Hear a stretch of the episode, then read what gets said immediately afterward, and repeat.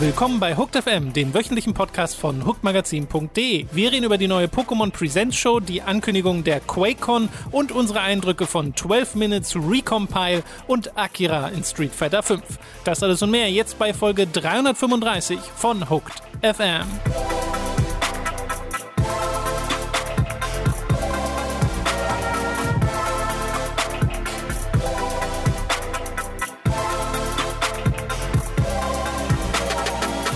Wir begrüßen euch bei einer weiteren Folge Hooked FM. Ich bin Tom und neben mir sitzt der Robin. Hallo Robin. Hallihallo.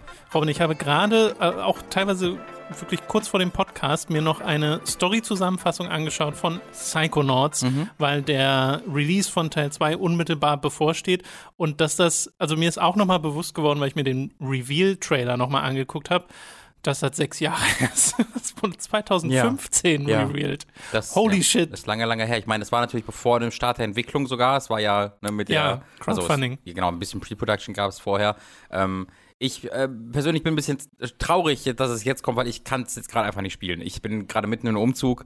Ähm, wenn ich jetzt anfange es zu spielen, dann werde ich irgendwo mittendrin eine Pause machen müssen. Und es ist auch so, mhm. weißt du, bei mir stehen Umzugskartons in, im, im Wohnzimmer rum. Da kann ich mich nicht so drauf fokussieren, ähm, wie ich das gerne hätte. Deswegen äh, werde ich es ein bisschen aufschieben müssen äh, und freue mich dann aber weiterhin drauf. Äh, hattest ja. du äh, Rumbles of Ruin gespielt? Hatte ich, ja, ja, als es rauskam. Das finde ich so gut. Das ist eines der coolsten VR-Erfahrungen. Da hatte ich so viel Freude mit. Das war so ich, toll erzählerisch. Ich finde es auch ganz interessant, dass sie gesagt haben, okay, wir machen die unmittelbare Fortsetzung des Cliffhangers ja. in diesem VR-Spiel. Ja äh, wo ich dann so denke, okay, für Leute, die nicht VR haben, ist das eigentlich ein bisschen blöd. Das werden die sicherlich irgendwie in Psychonauts 2 einbauen, genau, das geht als, nicht anders. als kleine Zusammenfassung, ja. weil da passiert ja schon was Relevantes. Voll, also voll. ist ja jetzt nicht so ein Filler. Ja, ja, nee, gar nicht. Ähm, falls ihr Psychonauts nie gespielt habt, gibt es auch auf dem Xbox Game Pass, falls ihr es habt. Ansonsten kostet es ein paar Euro auf sämtlichen Plattformen. Holt euch das, spielt das. Ja. Das ist großartig. Super äh, gut. Ich finde es auch spielerisch richtig gut. Es ist nicht so, dass ich ja. sage, ja, es ist ein, ist ein gutes Jump'n'Run. Genau, es ist ein wirklich gutes 3D-Jump'n'Run, äh, das viel, viel Freude bereitet. Und äh, so wie bisher Psychonauts 2 aussieht, oh bei, das sieht, das sieht ja, so, da das sieht so toll aus. Äh, ich habe äh, also planmäßig bin ich ab nächster Woche im Urlaub, da werde ich das dann spielen äh, und du ich weiß nicht, ob du dann mit jemand anderen schon drüber redest, aber ja, ansonsten rede ich vielleicht auch ja. noch mal drüber, äh, wenn ich wiederkomme, weiß ich jetzt noch nicht. Äh, aber da freue ich mich schon sehr drauf. Ja. Und wir fangen jetzt an mit den News der letzten Woche, Robin, denn es gab eine Pokémon Presents, die wir auch beide zusammen geschaut haben. Die Aufzeichnung davon findet ihr auf unserem Hooked-Kanal, aber auch bei Twitch. Und das äh, war so eine Show, die vor allem dafür da war, nochmal mehr zu zeigen von den Remakes, die bald kommen werden, von den DS-Spielen und äh, mehr zu zeigen von Pokémon Legenden Arceus. Mir fällt es immer ein bisschen schwer, den deutschen Namen. Ist es Legenden, ist es Legende, mhm. aber es ist Pokémon-Legenden, Doppelpunkt, Arceus. Mhm. Pokémon Legends Arceus. Äh, oder wie auch immer man den Namen dieses Pokémon ausspricht. Arceus. Aber wir fangen mal an mit Pokémon Strahlender Diamant und Leuchtende Perle. Auch zwei wunderbare Spielenamen, finde ich.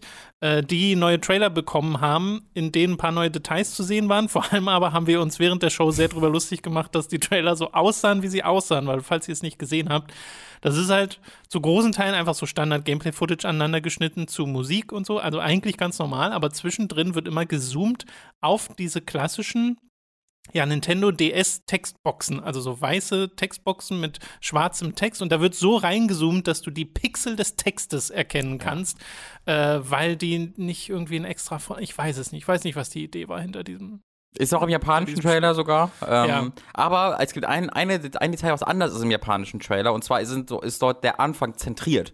Das fand ich sehr interessant. Äh, diese Idee kommt aus allen, Echt? aber die anfänglichen Textboxen, was, was auch wieder ein extra weird ist, die, die, an die wird nicht so rangezoomt, sondern die wurden einfach ausgeschnitten, die Textboxen. Und die sind in der Mitte des Bildschirms und ja, die, die, Kamera zoomt so langsam an sie ja. an. Das ist super weird. Und diese Textboxen sind in der amerikanischen und der deutschen Version halt rechts zentriert, also so, also so dass du links mehr Platz als rechts. Aber in der japanischen Version sind sie zentriert, vernünftig in der Mitte. Ähm, ah, das ist alles ein, also das sieht wirklich aus wie ähm, Bobbys First Video Editing äh, Job. Das ist super seltsam. Ja, ja. So das war einer der schlechtesten Trailer, die ich seit langer, langer Zeit gesehen habe. die Zoom- und 3D-Funktion gerade gefunden und dann direkt Ja. mal sehr intensiv ausprobiert in diesem Trailer. Äh, ja, die, die Spiele selbst sehen halt immer noch, also ich glaube, unsere Meinung hat sich da nicht so groß verändert, Nee. weil wir beide nicht so der große Fan von diesem Chibi-Stil sind. Ich finde, in den Kämpfen sieht es okay aus, aber könnte auch deutlich besser aussehen. Aber das ist, äh, das ist die eine Seite.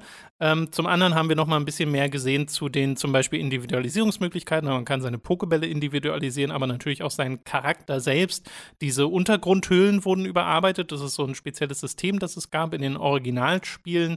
Wir sehen auch die neuen Versionen der Wettbewerbe, die es dort gab. Ich muss aber zugeben, bei mir hat die, all diese Zusatzfeatures, die es so nebenher gibt, neben dem klassischen Pokémon-Abenteuer, haben bei mir nie so richtig geklickt. Die Hm. fühlten sich immer an Ja. wie so, okay, hier ist eine Zusatzbeschäftigungstherapie. Ja.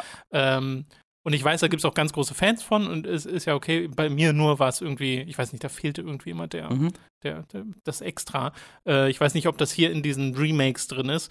Und was ich aber sehr cool finde, die, äh, das Partner-Pokémon-Feature ist wieder drin. Dass also dir ein Pokémon auch folgt. Das an, äh, ich weiß nicht, ob es an der Spitze deines Teams stehen muss oder ob du es einfach so Stimmt, auswählst.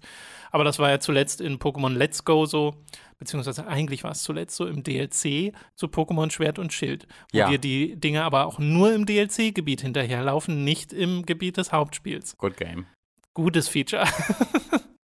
Und da war es auch nicht so schön detailliert wie in Pokémon äh, Let's Go. Und in Let's Go war es wirklich ein absolut hervorragendes Feature, wo die ganzen unterschiedlichen Wesen unterschiedlich dir gefolgt sind und, und unterschiedlich teilweise groß sind. Genau, teilweise konntest du auf den reiten sogar, wenn sie die entsprechende Ja, Größe hatten. Ein wirklich, wirklich tolles Feature, das auch da in Let's Go besser aussah als hier in dem Trailer, von dem, was ich gesehen habe. Ich bin, ja, ich glaube schon.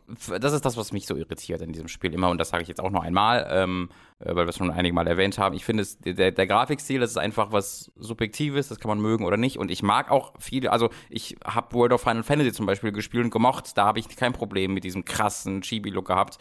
Aber ich finde es halt Mhm. auch technisch eine Katastrophe. Also ich finde, es sieht technisch wirklich nicht gut aus. Und gerade auch verglichen mit anderen Spielen, die jetzt ein paar Jahre schon alt sind, in der gleichen Reihe, mit Let's Go halt vor allen Dingen.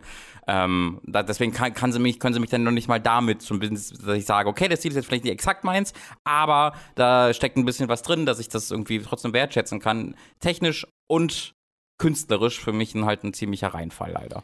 Ja, kommt am 19.11. raus, noch dieses Jahr. Ähm, ich werde es auf jeden Fall spielen. Also ich bin da schon interessiert dran, äh, auch zu sehen, wie sehr dann auch diese Zusatzfeatures geändert wurden und was dann halt tatsächlich noch hinzugefügt wurde, weil es gibt ja auch ein paar neue Sachen, ne? Pokéball-Individualisierung und so. Ich glaube, dass die nicht drin war im Original, will mich jetzt aber auch nicht 100% drauf festlegen. Äh, das viel Spannendere war aber, dass wir Pokémon-Legenden Arceus gesehen haben. Und zwar in einem sehr ausführlichen Trailer und danach auch nochmal mit ein bisschen Erklärung. Und da hat man ein bisschen mehr ein Gefühl bekommen für dieses Spiel. Und wir haben auch mehr von der Welt gesehen, dass das auch ein bisschen abwechslungsreichere Biome haben wird und wie die Pokémon da rumlaufen. Und dass du, wir haben nicht einen Trainerkampf gesehen, sondern wirklich nur, wie der Charakter durch die Welt geht, teilweise auch fliegt mit einem Pokémon oder schwimmt auf einem Pokémon, äh, was ganz cool aussah. Also da scheint diese Freiheit durchaus eine Rolle zu spielen.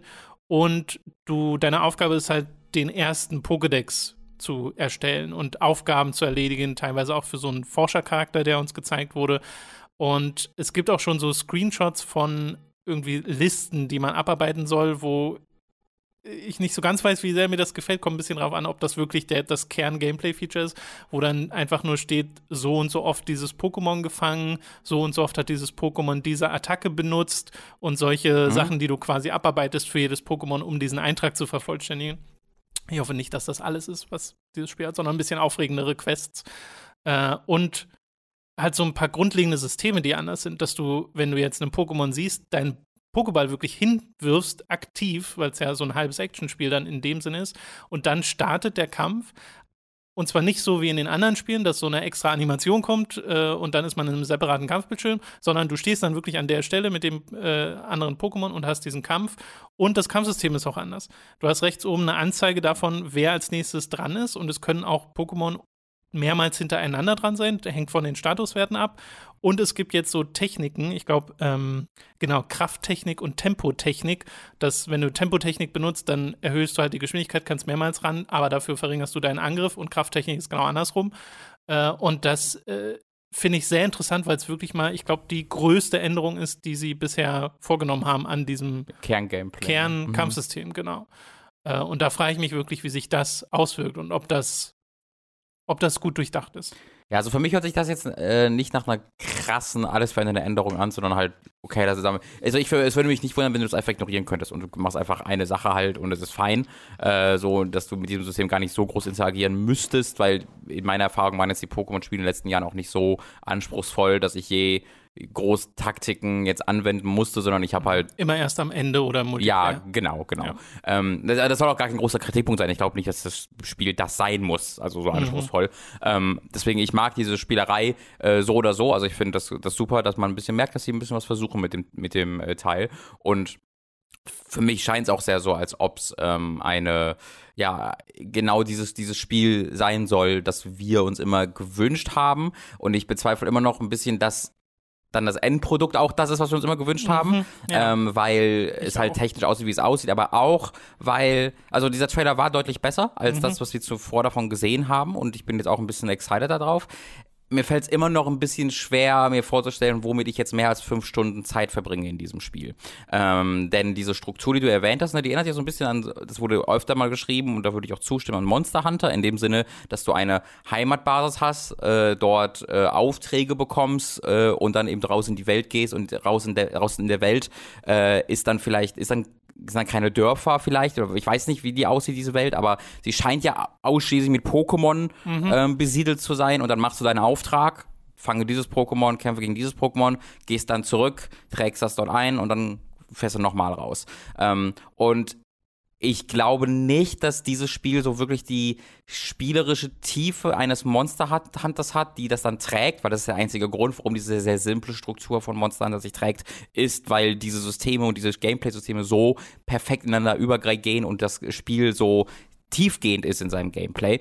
Äh, und das ist meine größte Befürchtung, dass man das halt spielt und äh, auch mal unabhängig von der Technik einfach cool äh, durch diese Welt rennt und äh, unterschiedliche Welten, unterschiedliche Gegenden freischaltet und das alles cool ist, aber man vielleicht dann nach zwei, drei Stunden bereits merkt, oh, ich mache hier gerade ja. diese eine Sache, nämlich in die Welt rennen, einen Pokéball werfen, den die manchmal fangen, manchmal einen Kampf machen gegen das eine mhm. Pokémon und wieder zurückrennen und wieder raus und wieder hin und wieder raus. Und das könnte sehr schnell ermüdend sein. Da bin ich gespannt drauf, ähm, wie dann die, der wirkliche Gameplay-Loop im Endeffekt aussieht im Spiel. Das ist aber auch meine Befürchtung, weil bisher hattest du in den Spielen halt, ne, du hast die Arenen oder irgendeine Abwandlung davon und die Story als so das Hauptding, das du spielst, bis zu den Credits und der Pokédex läuft immer nebenbei. Mhm. Und je nachdem, was für eine Art Spieler oder Spielerin du bist, äh, ist das halt, äh, ist der Fokus anders. Also ja. vielleicht ist für dich dann der Pokédex das Hauptfeature des Spiels mhm. und die Arenen laufen eher nebenbei oder ist es andersrum mhm. und die Vervollständigung des Pokédex interessiert dich eigentlich gar nicht und nach 30 Stunden bist du fertig. Äh, und hier scheint es ja wirklich sich zu fokussieren auf den Pokédex. Und dann aber auch so Mechaniken, also Crafting gibt es ja zum Beispiel auch. Ne? Mhm. Es gibt so Lager auch außerhalb der Stadt, bei denen du auch so Pokécenter-Funktionalität hast, dass du dich heilen kannst, weil du selbst kannst ja auch angegriffen werden von den Pokémon. Ja. Ich bin sehr gespannt, wie das dann funktioniert, weil wir haben ja so Pokémon gesehen mit roten Augen. Äh, also weiß nicht, ich hoffe, also ich fände es cool, wenn man wirklich teilweise auch so mit ein bisschen Angst in die Wildnis reingeht mhm. und was verlieren kann, so nach dem Motto. Äh, wage ich aber ein bisschen zu bezweifeln, ehrlich gesagt. Aber äh, da kann man halt auch craften und man kann sich Pokebälle bauen oder so Rauchbomben bauen und dann Rauchbomben schmeißen, die dann Nebel äh, verbreiten und in diesem Nebel kannst du dann stealth-mäßig die Pokémon töten, äh, die Pokémon fangen, also dass sie dich nicht bemerken, bevor du einen Ball auf sie schmeißt. Und auch unterschiedliche Bälle gibt es, irgendwie so ein Heavy Ball oder Schwerball. Wo die ausgenockt werden, selbst wenn sie nicht gefangen werden. naja, so ein bisschen. Also damit soll man dann Pokémon leichter fangen, die einen noch nicht entdeckt haben kommen ja, da schwerer, die kommen da schwerer raus. Eine Gehirnerschütterung haben und krass, ohnmächtig sind. Genau, die wurden zu krass gebongt.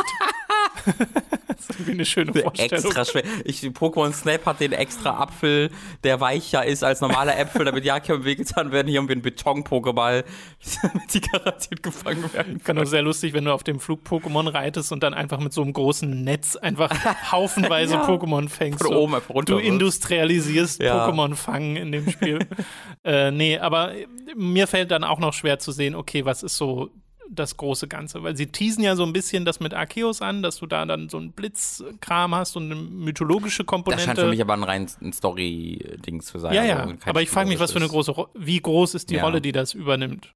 Ja, mein, mein Ding ist wirklich komplett auf spielerischer Ebene, weil äh, ich, also wie, aktuell gibt's halt von dem, was wir wissen, ich sage jetzt nur das, was wir gesehen haben, ich mache jetzt keinen, wie wir glauben, das ist aber so, wir wissen noch nicht, sind da Dungeons drin, wir haben noch keine Dungeons gesehen, sondern es ist alles halt eine offene Welt draußen äh, und Pokémon-Spiele sind ja eigentlich sehr klar strukturiert nach, du gehst recht linear durch diese Welt, die so, so ein bisschen so tut, als wäre sie offener, als sie ist im Kern, weil du ja Kommt oft immer auch aufs Spiel an. Ja. das stimmt natürlich auch. Ähm, und läufst da aber relativ linear durch und dann hast du wirklich deine, deine streng linearen Dungeons, dann den Arena-Kampf und weiter geht's. Äh, und äh, aktuell haben wir weder Trainerkämpfe noch Dungeons. Das heißt, äh, wenn da vielleicht noch eine, ein Element kommt, dann bin ich schon wieder eher, also dann würde ich direkt wieder mehr sehen, ah, hier ist der Gameplay-Loop ähm, und äh, hoffe, dass dann noch was kommt. Aber damit rechne ich nicht. Wenn ich eines gelernt habe in vielen, vielen Jahren Videospiel, News und Trailer und sowas, dann sollte man nie Sachen in Spielen reininterpretieren, dass man nicht unmittelbar gesehen hat.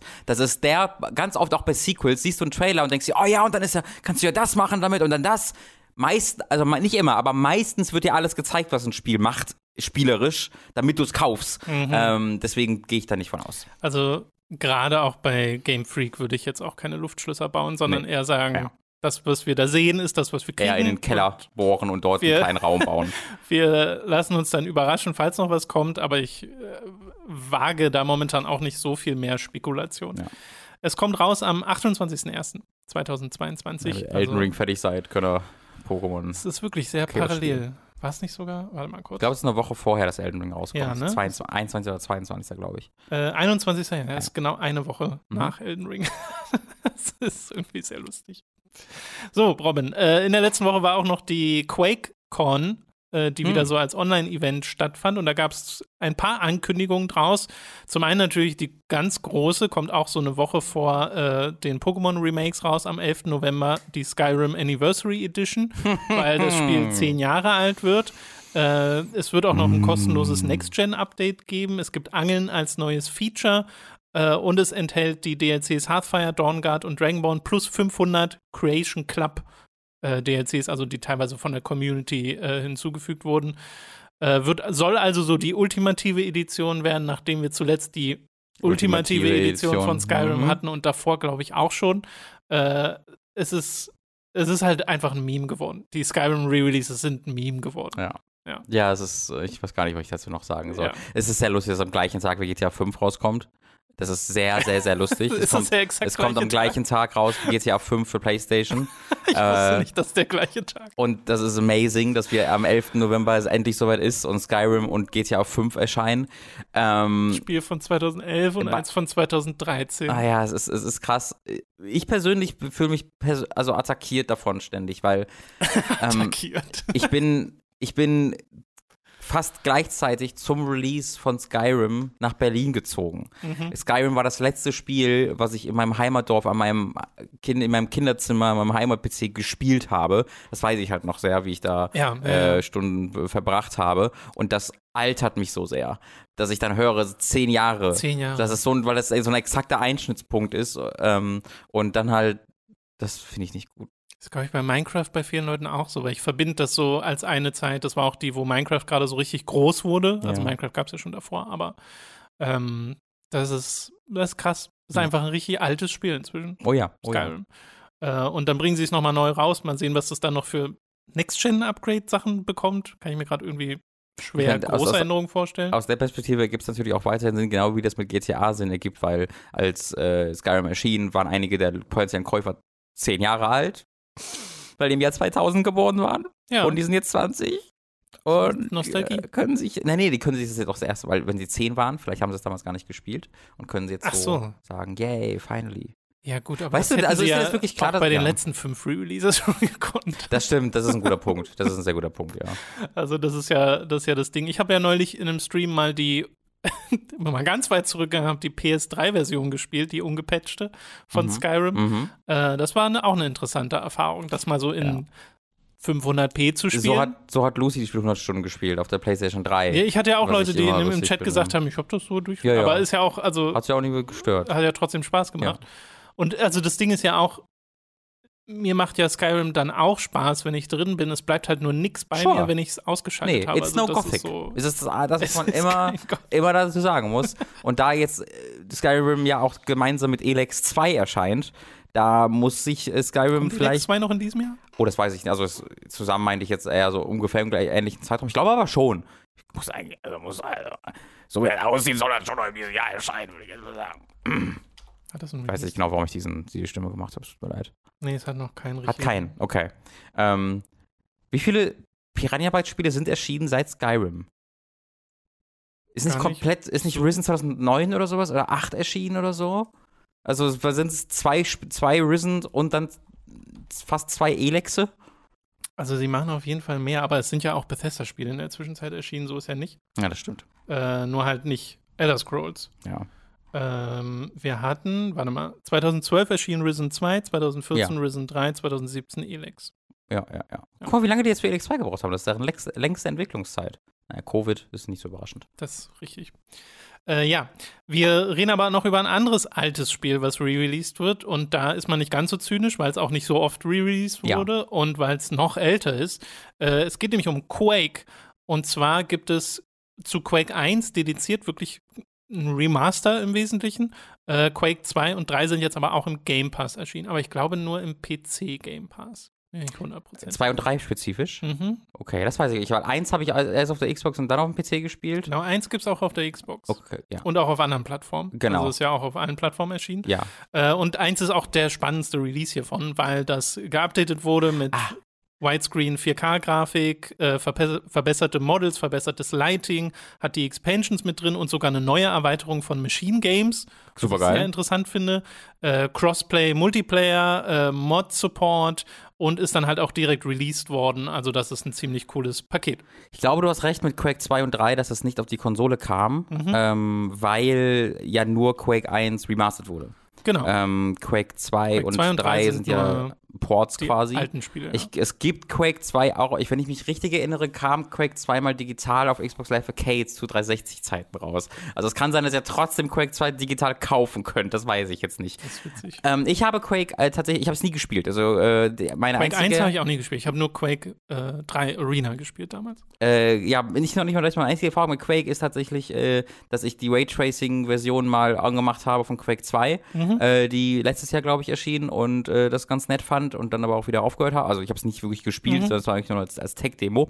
Und äh, dann ploppte Quake auf dem Xbox Game Pass-Ding auf bei mir, bei Recently Released und ich dachte mir so, sure, werfe ich mal an und habe es auf der Xbox dann zwei, ein, zwei Level gespielt und dachte mir, das sieht A, richtig toll aus. Äh, ich finde, das sieht aus wie ein neues Spiel, was diesen alten Look hat.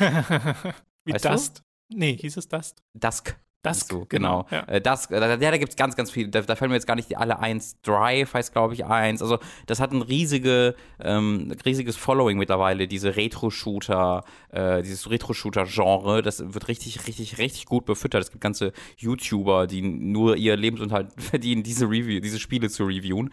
Ähm, und äh, ich finde, das sieht sehr, hat der sehr diesen Look. Es sieht wirklich richtig toll aus. Aber wovon ich am meisten überrascht bin, ist, wie gut es sich einfach spielt und steuert. Mhm. Das Ding fühlt sich in keinster Form an wie ein altes Spiel.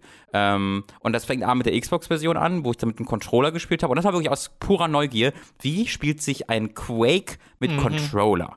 Weil ich mir das gar nicht vorstellen konnte. Und es fühlt sich okay. Die haben ein äh, gutes ähm, Auto-Aim äh, reingebaut, was du auch äh, skalieren kannst, so äh, stärker und weniger stark machen kannst. Aber so auf der Mittelstufe, wie es ähm, standardmäßig ist, hat es bei mir gut funktioniert, weil es dann auch, also es ist stärker als in anderen Spielen, einfach weil du dich ja mehr bewegst, ähm, Ja, weil du ja. auch mal rumspringst. Sie haben die Sprungtaste auf den linken Trigger gelegt, sodass du gleichzeitig schießen und springen und dich Oh. umgucken und bewegen kannst. Also da merkt man, da haben sie wirklich ein bisschen überlegt. Weil du quasi nie die, den Daumen vom Rechner Exakt. Analogstick Du kannst alles, ja, du, ja. genau, du kannst alles gleichzeitig machen. Okay. Ähm, was das sehr viel, sehr viel besser zu, zu steuern macht. Und es hat ein, äh, so, ein, so ein Waffenrad äh, ein Weapon Wheel, Mhm. mit dem du auch die Waffen unterschiedlich auswählen kannst und wo dann, ich glaube, auch die Zeit verlangsamt oder angehalten wird. Ich bin mir da gerade nicht so Cool. sicher. Ähm, also es fühlt sich wirklich an wie ein richtig guter Port, wie ein Spiel, was nicht jetzt einfach ein PC-Spiel ist, was auf die Konsole auch geklatscht wurde, sondern es fühlt sich an wie ein guter Konsolenport. Nichtsdestotrotz, äh, ich hatte direkt Bock, das auf dem höchsten Schwierigkeitsgrad Nightmare zu spielen. Und da merkt man auch, was das für ein altes Spiel ist, weil du kannst diese Schwierigkeitsgrade auswählen und du wählst die aus, indem du einfach ein neues Spiel startest und dann kannst du links, Mitte oder rechts lang gehen. Das sind drei unterschiedliche Pfade und so wählst du den Schwierigkeitsgrad aus. Cute. Aber das ist nur einfach mittelschwer und ähm, Albtraum, der Höchstschwierigkeitsgrad, der gibt's da gar nicht, sondern der ist innerhalb dieses Level-Auswahlbildschirms als Secret Area versteckt. Da musst du dich so irgendwo runterdroppen und dann links auf so einen drauf und da ist dann ein versteckter Gang, wo Nightmare Difficulty ist. Ähm, das habe ich dann mal gemacht und äh, so spiele ich das gerade auf dem PC. Äh, ich bin da jetzt in der zweiten Episode, Mitte der zweiten Episode äh, und äh, ich äh, spiele das so, dass ich diese Level quasi durchlaufe und äh, alle Gegner totballer. Man kann einfach Tab drücken und sieht dann jederzeit, wie viele von wie vielen Gegnern man umgebracht hat.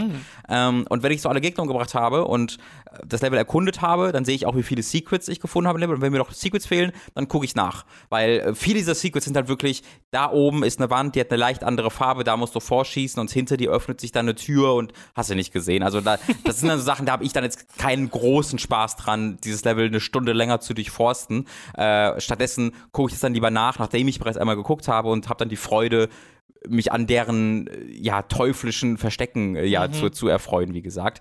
Ähm, und habe auf, auf, auf Nightmare unglaublich viel Freude. Also es ist genau diese Doom-Freude, die ich hatte. Es erinnert mich auch unfassbar an Doom 2016. Es ist wirklich exakt das, was mir daran so viel Spaß gemacht hat. Du hast die unterschiedlichen Waffen, du musst ganze Zeit hin und her wechseln, aber im Gegensatz ne, zu Doom Eternal, jede Waffe ist gegen jeden Charakter erstmal gleichmäßig effektiv, aber du musst ein bisschen mit deiner, mit deiner Munition auch handhaben, auf dem höher- härtesten Schwierigkeitsgrad zumindest.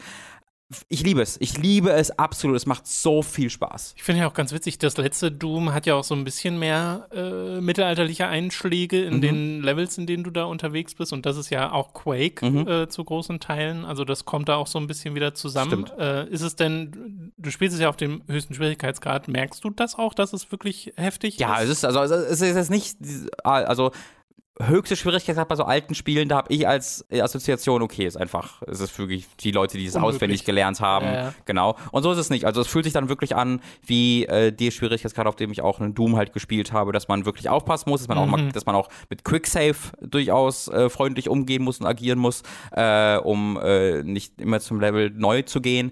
Aber das, das geht absolut. Also ich bin da nie Okay. frustriert, sondern äh, Cool. sehr herausgefordert und muss mich wirklich anstrengen und dodgen und, und dann gibt's einen Gegner, der hat Hitscan-Angriffe, das heißt, da musst du ganz vorsichtig sein, äh, aber genau das, dafür liebe ich ja diese, diese Art von Shooter, dass ich da quasi zehn Minuten am Stück mir die Luft anhalte und dann ah, und äh, ja, das die Level, auch übrigens Level-Designs sind auch super. Das ist ja so etwas, weswegen ich so das Original Doom und Doom 2 ähm, abgesehen von ihrer Beschaffenheit als Retro-Spiel, nicht so richtig doll wertschätzen kann, weil die mir zu lab sehr Labyrinthe sind. Also das ist zu sehr, du läufst hier durch Level, wo du dich verwirrst und verirrst und musst dann Keycards suchen und dann da eine Tür und ich verwirre mich dann und habe da keine Freude dran. Im Kern geht's ja immer noch größtenteils um Schalter betätigen, Keycards finden, Türen öffnen, aber die Level sind viel moderner, sind viel vertikaler, sind sehr viel abwechslungsreicher und äh, ich habe mich auch schon mal ein, zwei Mal verwirrt, klar, aber ähm, überhaupt nicht so, wie ich das jetzt aus einem Doom zum Beispiel kennen würde. Also ich bin wirklich,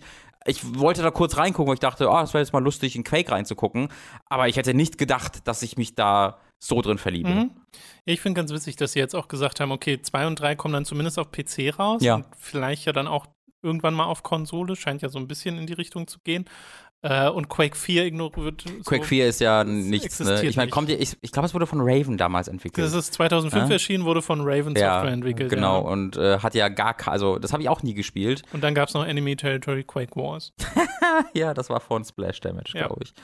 Ähm, seltsame Serie, Quake. Ich konnte die nie ganz zuordnen. Dadurch, dass ich dann auch diese Anfänge nicht mitbekommen ha habe, oh, Entschuldigung, ich muss kurz ein bisschen aufstoßen, und habe dann äh, Quake 4 und Quake Wars quasi noch mitbekommen. Ja. Ich habe nie ganz verstanden, was diese Reihe ist. ähm, Was soll eigentlich Quake? Quake. Also ich habe natürlich verstanden, dass es das war, Ja, ja. Äh, was, es, mal- was es mal war, aber ich habe äh, nie verstanden, was dann daraus wurde. Vielleicht ist das besser gesagt. Aber das, mein ich, Gott. äh, für mich war das immer nur der Multiplayer-Arena-Shooter. Mhm. Also mehr war Quake. Das, ja, das ich wusste genau nicht, dass das so geile Zeit Kampagnen und, hat. Äh, das habe ich dann auch erst deutlich später mal so richtig gesehen, was eigentlich das ursprüngliche Quake ist, nämlich ja. was sehr anderes. Äh, Finde ich aber super interessant und den Gedanken hatte ich eigentlich noch nicht, dass man das äh, gerade ja Doom so erfolgreich ist, ne? Und jetzt haben sie mit Doom und Ancient Gods die Reihe ja auch sehr Quake könnte man. Ja, also genau, es, es, es wurde sehr groß und was ja. könnte man jetzt machen? Okay, neues Doom, aber wo geht man dann hin? Warum nicht ein neues Quake machen? Ja. Warum nicht Quake? Macht also Quake 5 wird es dann nicht heißen, wird dann wahrscheinlich einfach nur Quake. Macht doch aus Doom dieses mega krasse, systemische, wir haben 37 unterschiedliche Waffentypen, die alle gegen was anderes effektiv sind und Quake ist dann der Nonsense-Shooter. Quake ist der Shooter so äh, wie Quake, wie das Quake, was ich jetzt gerade spiele, äh, was so sehr simpel ist und Doom kann dann weiter in diese Richtung gehen gehen. So werden beide Leute, weil es gibt ja viele Leute, die mögen, mögen äh, die sehr komplizierte Beschaffenheit von Doom Eternal auch durchaus mehr als den ersten Teil. Und so hat man beide befüllt, weißt du, so könnte man das so ein bisschen aufsplitten. Okay, aber was, was genau meinst du jetzt mit. Äh, naja, du, weil Doom Eternal hat ja dieses Ding mit, äh, du, diese Waffe ist gegen, besser gegen diesen Gegner ja, und ja, Kettensäge ja. Äh, musst du machen, um äh, Munition zu bekommen, die anbrennen, um, um Schild zu bekommen, bla bla bla bla. Und das ist ja das war ja, wenn es Kritikpunkte an Doom Eternal von Leuten gab, mhm. das war ja mhm. der Kritikpunkt, dass es zu viel wurde und too much und äh, sehr verkompliziert. Und da ist jetzt ein Gegner, wo nur die der Sekundärschuss vor der Schrotflinte effektiv gegen ist mhm. und so ein Kram. Und das können sie dann meinetwegen noch mehr machen in dem nächsten Doom, falls noch mal eins kommen soll. Äh, und Quake ist dann stattdessen so dieses simplere, okay. äh, das ein bisschen mehr in Doom 2016 mhm. Richtung geht, ähm, wo man äh, ein bisschen freier agieren kann. Das fände ich, das ich cool. Ich habe, ah, ich, ich, ich freue mich richtig gerade darauf, Quake weiterzuspielen. Und da ist ja auch so viel drin sehr, jetzt, ne? Das ist ja das Hauptspiel Quake, was ja vier Episoden sind ja, und für eine Episode das, so lange brauchst du dafür nicht, vielleicht eine Stunde, vielleicht anderthalb Stunden, mhm. wenn du mhm. ein bisschen länger suchst zwischendurch. Ähm, und dann hast du da vier Episoden, glaube ich. Aber dann gibt es ja noch die ganzen, dann gibt es ja noch drei zusätzliche Add-ons quasi, die mhm. einfach das gleiche Spiel nochmal sind. Und ein neues. Äh, und ein neues, was ich super geil finde. Wie das im Vergleich wäre ja. zu den anderen. Ja, da, da, da, da wird es sehr, sehr bald auf jeden Fall ein Civi 11 Video zu geben. Äh, das ist einer dieser YouTuber, die sich sehr so. äh, mit diesen äh, Retro-Shootern beschäftigen. Ähm, falls du da dich informieren willst, kann, kann der dir sicher aushelfen. nee, ich weiß, dass also ich gucke LGA, der die auch mag, mhm. die, diese alten äh, Shooter und der John Linneman von mhm. Digital Foundry ja. ist da, glaube ich, auch ein Fan von. Ja. Äh, gut, wir lassen mal äh, Quake hinter ja. uns, würde ich sagen, und machen weiter mit Ace Combat und da nur mit einer ganz kleinen News im Wesentlichen, weil es gab halt so ein, also äh, das hat auch gerade Jubiläum Ace Combat und Ace Combat 7 wird ein bisschen erweitert um ein paar zusätzliche äh, kostenlose Inhalte, so wie ich das mitbekommen das habe. Sowas, genau. Aber ähm, sie haben halt auch gesagt, Teil 7 ist auch super erfolgreich, drei Millionen Mal verkauft und so, ist ziemlich krass für diese Reihe. Und sie arbeiten jetzt an einem neuen Spiel. Also es befindet sich wirklich ein neues Ace Combat in der Entwicklung. Und der interessante Part ist, dass es mit ILCA zusammen entwickelt wird. Das sind die Leute, die gerade die Pokémon-Remakes machen. Die gerade an strahlender Diamant und leuchtende Perle, die machen dann ein Ace Combat. Ich finde, das ist absolutes Kontrastprogramm, finde ich super. Yay! Sie arbeiten ja zusammen mit Banana Namco. Also aber was jetzt, mal, aber ist ILCA nicht, nicht, so ein ganz kleines Ding? Wie kommen die denn da dran? Ich, ich habe das ja damals bei, bei Pokémon schon gegoogelt und dachte mir so, hä, warum machen die jetzt den Kram? Äh, ILK. Äh, wie kommen die dann an Squad? Ist denn da, ist dabei? Also haben die irgendwie einen neuen CEO, der irgendwie alle Leute kennt? Oder so, oder sowas? ich weiß es nicht, Robin. Ist das ein Neffe? Aber ich finde diesen Zusammenhang einfach nur sehr lustig. Ja. Aber es ist halt kein First-Party-Nintendo-Ding, deswegen können sie hier halt äh, mitarbeiten. Hm. Aber ich weiß auch gar nicht, also ich glaube, ich glaube, wenn ich raten müsste, würde ich sagen, wir merken davon nichts. Wenn ich raten müsste, würde ich sagen, Ace Combat 8 wird einfach so werden wie Ace Combat 7. Ja, ja. Möglicherweise mit noch größerer, dümmerer Story. Und ich wäre sehr dabei. Äh, ich habe auch gerade was gesehen, was das dadurch ergibt Sinn. Äh, ILC hat auch an Ace Combat 7 mitgearbeitet. Die sind einfach ein Support-Studio. Ach, die haben äh, da auch schon mitgearbeitet? Genau, die, okay, sind, nee, die haben an ganz nicht. viel. Also das, ist, das, ist, das, ist, das, das, das, das, äh, macht das Puzzle komplett. Die haben an Yakuza, an Dragon Quest 11, an Nier Automata und an Ace Combat 7 alles mitgearbeitet, weil die halt ein klassisches Support-Studio okay, sind. Ja. Und ähm, Pokémon äh, Remake ist jetzt eines der ersten äh, Dinger, oder vielleicht sogar das, weiß ich jetzt nicht genau, was halt deren eigenes Spiel ist, was sie selbst entwickelt dann, haben. Dann würde ich noch mehr sagen, dass wir davon nichts merken. Äh, genau, genau. Das wird, die, sind ein, die haben die gleich, so die haben die gleiche Rolle äh, ein, nehmen sie ein wie auch vorher. Übrigens, ILCA steht für I Love Computer Art, was ich lustig finde. Das finde ich super. es kann sogar sein, dass wir das mal gesagt haben, als wir herausgefunden haben, dass Bestimmt, die ja an Pokémon arbeiten, Ja, wo wir bestimmt. genau dieses Ding hatten, Mhm. aber äh, erwartet nicht. Die haben wir die Automate entwickelt. Äh, die Kern-News ist ja auch, es kommt ein neues Ace Combat. Ja, Und, äh, das hell ist yeah. cool. Das ist sehr cool. Also Ace Combat war eine der geilsten Überraschungen, die ich so in den letzten zwei, drei Jahren Ich hatte. fand das auch in VR Vier Jahren oder cool. das erschien. Das war auch sehr cool, dass wenn das dann einen, ähm, von dem neuen Headset profitieren könnte, das wäre natürlich Und richtig vielleicht großartig. auch einfach einen kompletten, äh, die komplette Kampagne in VR spielbar, wäre auch cool. Ja. Weil das ging nicht in Ace Combat 7, das war so extra Kram. Ich möchte noch mal einen Hinweis geben, weil wir das, glaube ich, bisher noch nicht im Podcast erwähnt haben, für Black Myth Wukong, äh, ein chinesisches Spiel, das äh, entwickelt wird basierend auf Die Reise nach Westen, äh, wo ja zum Beispiel auch Dragon Ball ganz viel Inspiration hernimmt und diverse, also ganz, ganz viele Sachen sind davon inspiriert. Und da ist jetzt so ein neuer 12 Minuten Unreal Engine 5 Gameplay-Trailer. ist das noch ein Trailer? Ja, ist ein Gameplay-Trailer. So. Äh, erschienen. Und der ist sehr, sehr beeindruckend. Also das Spiel war ja schon in seinem ersten Trailer beeindruckend, allein schon grafisch, aber es sieht auch spielerisch sehr cool und snappy aus, hat so Souls-like äh, Kampfsystem. Und hier in dem Trailer sieht man so viele weirde und coole Dinge. Du, du, du, es spricht teilweise mit dem Hauptcharakter, der ja so ein Affen-Menschen-Junge ist, äh, so, ein, so ein Huhn mit einem Menschenkopf mit ihm, was super creepy aussieht. Dann fliegt er als Fledermaus rum, kämpft gegen einen so einen chinesischen Drachen auf einem zugefrorenen See.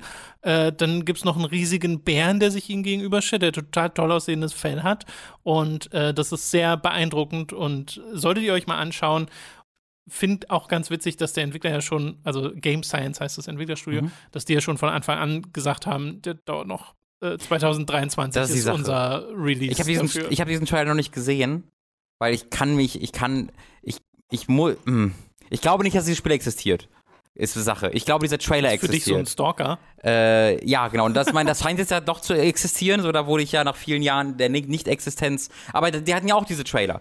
Äh, und gerade wenn sie halt sagen, und also wir haben zwei Sachen. Wir haben A, sie sagen natürlich äh, sehr offen, das dauert noch lange. Aber B, wir haben einen Engine-Wechsel. Und alles, was ich je über Engine-Wechsel während einer Spieleentwicklung gelesen und gehört habe, äh, läuft daraus hinaus, dass es ein quasi Neustart des Projektes bedeutet, weil äh, alles so viel äh, so dann, dann anders ist und, äh, und äh, neue Sachen erfordert.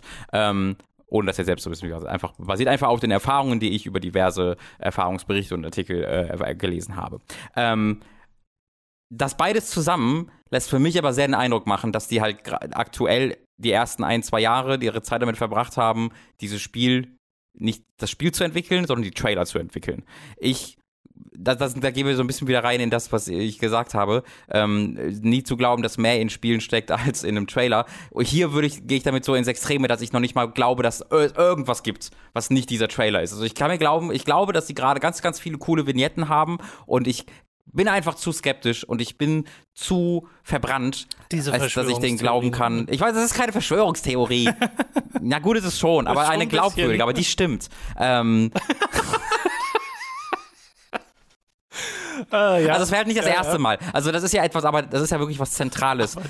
Wenn wir bei ganz, wenn wir so bei, äh, bei ganz vielen Entwicklergeschichten zurückgehen und gucken, okay, die hatten irgendwie eine problematische Entwicklung, dann gibt es immer irgendwo der Punkt, wo gesagt wird, ja hier unsere E3-Demo, da haben wir dann eineinhalb Jahre für entwickelt, aber wir hatten gar kein anderes Spiel abgesehen davon und danach wussten wir nicht, das ist so eine Geschichte, die hört man immer und immer und immer und immer Also, wieder. Und bei diesem Spiel bekomme ich diesen Vibe sehr. Es wird mit Sicherheit so sein, dass es jetzt nicht ein Spiel gibt, das man schon zehn Stunden spielen kann, das so aussieht wie dieser Trailer. nee, sondern nee, das das, ist- also das ist ja klar. Dass es diese Vignette gibt und die ist ge- gerade so weit gepolished, dass man sie so zeigen kann, wie sie äh, gezeigt wird. Und im Trailer selbst steht am Anfang, das wurde in Echtzeit gecaptured in Unreal Engine 5. Mhm. Äh, und soweit glaube ich denen das auch erstmal. Äh, die Frage ist natürlich, wie viel Spiel gibt es abseits dessen schon? Und ich glaube, da gibt es schon viel Spiel. So normalerweise ist ja, ne, in der Planungsphase machst du, wie groß wird dein Spiel und dann legst du das alles an, aber dieser Polish und so, dass es wirklich gut und nach einem fertigen Spiel aussieht, kommt eigentlich erst relativ zum Schluss. Äh, deswegen glaube ich auch nicht, dass viel existiert von diesem Spiel, was so aussieht wie in diesem Trailer, aber dass das halt so die Richtung angibt. Und ich halte das auch nicht, also gerade wenn man die Entwicklungszeit ähm, äh, sich in Gedächtnis ruft und äh, das, was sie bisher gezeigt haben, dass das irgendwie unrealistisch ist, dass das, ich glaube, 2023 ist das grafischer Standard, was wir sehen. Momentan Sure. ist es noch so ein, oh krass, hier sind ein paar Elemente drin, die sehen wirklich super cool aus und es läuft auch in 60 FPS. Aber äh, da wird es viele Spiele geben, die so aussehen. Ja. Weil das sind ja einfach noch zwei Jahre hin. Also Ich habe das Gefühl, dass dieses Projekt wird eigentlich noch gepitcht. Ich habe das Gefühl, wir sehen quasi die Pitch-Videos, die halt aber genau das sind. an wen? An, ich, weiß, ich weiß ja nicht, haben sie großen Publisher dabei oder so? Glaube ich ja nicht. Haben die nicht schon einen Publisher? Ja. Weiß ich jetzt auch nicht. Also ich meine auch nicht literally dieses gepitcht, sondern ich habe halt dieses Gefühl, so dieses, das ist, das ist die Pitch-Phase, die wir normalerweise nicht sehen und dann sehen wir das Spiel in zwei Jahren, wenn es ein Spiel gibt. Aber ich, wie gesagt, es ist wirklich ein reines Gefühl. Ich möchte das nur, ich will, ich will es einfach nur sagen, damit ich in zwei Jahren sagen kann, told you so. Das, ist, Äh, die, das ist der Samen, den ich hier pflanze. okay. nee, sie sind tatsächlich ein Indie-Entwickler. Ja, Es, war- es wirkt, also es, Auf der Wikipedia-Seite steht Publishers Unknown. ja. Es wirkt alles ein bisschen sketchy, ist mein Punkt. Alles ein bisschen sketchy, alles ein bisschen weird. Hat's was damit zu tun, dass es ein chinesisches Spiel ist? Nicht wirklich. Die Okay. sind, weil äh, davon sind ja jetzt auch schon einige erschienen und die sind dann oft ein bisschen mittelmäßig, aber ähm, damit hat es halt nicht wirklich zu tun. Das hat eher was damit zu tun, mit meiner Erfahrung aus von amerikanischen Spielen, halt die- diese Geschichten, die ich, die ich erzählt habe, wo so oft rauskommt, ja, das ist Spiel ist in den letzten einem Jahr entstanden und davor wussten wir gar nicht Sowas genau, wie was es ist. Anthem. Ähm, sowas wie Anthem, sowas wie Bioshock Infinite. Mhm. Äh, und ich, das ist, das geht mir alles viel zu schnell bei diesem Spiel. Das ist, ist das Also überhaupt es schon basiert generell auf der Erfahrung von BioWare. Ist, es nicht, ist das nicht, das ist doch noch kein Jahr her, dass wir diesen ersten Trailer gesehen haben, oder? Das ist ungefähr ein Jahr her, Ja. glaube ich. Das, und dann halt ein Jahr später, dann haben sie die Engine gewechselt und dann wieder so einen fetten, guck mal, was wir alles haben. Aber es ist ja auch, also man muss ja auch drüber Weiß nachdenken, was für eine Engine und was für Documentation es da gibt und sowas. Und Hm. Frostbite bei EA und so ist ja eine, die, bei der alle sagen, wenn du damit nicht gerade einen Shooter machst, ist das Ja. die Hölle. Ja. Und Unreal Engine ist ja eine flexible Engine. Sure. Also ich glaube, ich glaube, das ist da realistischer. Ich glaube, man muss nicht ganz so skeptisch sein, aber wir werden es ja sehen. Äh, du wolltest gerne reden über Halo Infinite, äh, Mhm. das jetzt äh, ja in den letzten Wochen und Monaten sowieso diverse Updates gab es zu dem Spiel und es gab ja auch eine technische Alpha, hieß das so. Auf jeden Fall konnte Ja. man sogar schon spielen im Multiplayer. gegen Bots. Nee, das waren gegen Bots. Äh, konnte man nur gegen Bots Das waren nur gegen Bots, ja. Achso, okay. Aber man konnte zumindest schon spielen. Mhm. Und äh, es gab noch ein paar andere Informationen, die jetzt Ja, rauskamen. im August-Update. Äh, und die einen ganz schön Dämpfer für mich bedeuten. Ab, ab, apropos Skepsis. Äh, weil seit der Verschiebung dieses Spieles äh, im letzten Jahr war es eigentlich für mich, äh, oder generell würde ich sagen, waren es durchgehend positive News, die dann daraus kamen. Ne? Also die, die Zeit, die sich gelassen wurde, auch die Upgrades, die man in der, der Grafik gesehen hat, ohne dass es jetzt das schönste Spiel der Welt wird, aber man hat gesehen, dass es da äh, wirklich deutliche Schritte nach vorne gab. Ähm, da gibt es auch diverse Analysen, falls ihr da interessiert dran seid. Dem Multiplayer, äh, also es war trotzdem eine Multiplayer-Alpha, die aber dann äh, nur gegen Bots spielbar war. Es war ein bisschen seltsam. Ähm, mit anderen Leuten zusammen. Du hast quasi im Koop gegen Bots gekämpft. Ähm, die war auch sehr erfolgreich und die Leute, die es gespielt haben, waren da ziemlich positiv. Die Halo-Community reagiert da sehr positiv drauf. Alles nicht, keine Selbstverständnis bei, bei, bei Halo mehr ähm, unter 343. Auch wenn ich die immer äh, sehr gerne mochte, Halo 4 und Halo 5. Und das ist jetzt ein erster großer Dämpfer, denn äh, im August-Update wurde jetzt gesagt, dass zum Launch es weder den Forge-Mode geben wird, noch den Koop-Modus in der Kampagne. Äh, der Forge-Mode, das ist so das Level-Building-Tool, was es seit Halo 3, glaube ich, gibt, was auch ein ziemlich integraler Bestandteil von Halo war, denn ähm, wenn man zu Halo 3 zurückgeht, da gibt es so Sachen wie Griffball, das ähm, entstand dann aus Rooster Teeth auch, die haben sich das, glaube ich, ausgedacht oder zumindest mit Bungie damals zusammen, bei bin ich mir nicht ganz sicher, was ein Modi war, ein Modus war, was die sich, die sich ausgedacht haben und dann mit ihrer Community gespielt haben. Und der war so gut und so erfolgreich, dass der schließlich zu einem offiziellen Modus auch wurde. Äh, und dieser Forge-Modus ist einfach sehr, sehr mächtig und sehr, sehr cool gewesen. Der äh, kommt nicht zum Launch und halt auch nicht Kampagnenkoop. Und das finde ich, das finde ich richtig krass. Weil Kampagnenkoop ist in meinen Augen sehr integraler Bestandteil von Halo. Wenn ich essentielle Koop-Spiele aufzähle, dann ist für mich Halo mit dabei. Ähm, das war immer eines der Dinger von Halo, dass du die im Koop-Modus spielen kannst. Und es war ein riesen Aufschrei bei Halo 5 bereits, dass das keinen Splitscreen mehr hatte. Halo 5 war der erste Teil, den man nicht im Splitscreen spielen konnte, sondern nur über Online-Koop. Und alle waren so, was soll das denn? Und dann war das große Ding von Halo Infinite, wir haben wieder Splitscreen. Natürlich haben wir Splitscreen, wir können ja nicht ohne Splitscreen veröffentlichen. Und dann sagen sie jetzt, das kommt erst nach Launch und zwar frühestens drei Monate nach Launch. Wow. Äh, Forge kommt frühestens sechs Monate nach Launch. Und da, also, da frage ich mich wirklich, was, wie das sein kann bei einem Spiel, was vor einem Jahr erscheinen sollte, was dann sehr kurz oder was dann relativ kurz vor Release um ein ganzes Jahr verschoben wurde, fast ein ganzes Jahr verschoben wurde und dann so kurz vor Release jetzt wieder ein Update bekommt, dass dann so zwei ein mehr oder weniger integraler Bestandteil mit Forge, aber mit dem Koop-Modus ein wirklich integraler Bestandteil, mhm. dass der dann erst drei Monate frühestens danach kommt, finde ich insane. Ich finde es sehr lustig, dass es bei einem Spiel passiert, das Infinite im Namen hat. Ja, das ist das Frustrierende. Das nutzen sie dann so als Ausrede. In diesem Video, weil das, weil das so die Plattform ist. Genau, da ja, sagt ja, halt ja. Joseph, äh, Joseph Staten redet da mit einem anderen Entwickler, dessen Namen ich ja nicht weiß. Ähm, und sie reden halt darüber, äh, ja, Koop war ja schon, ist schon immer essentiell und er erzählt darüber, wie er mit seinem Kind Halo 2 gerade auf legendär spielt und wie toll das ist und wie absolut unabdingbar das für jede Halo-Erfahrung ist und dass es übrigens nicht in Halo Infinite drin ist.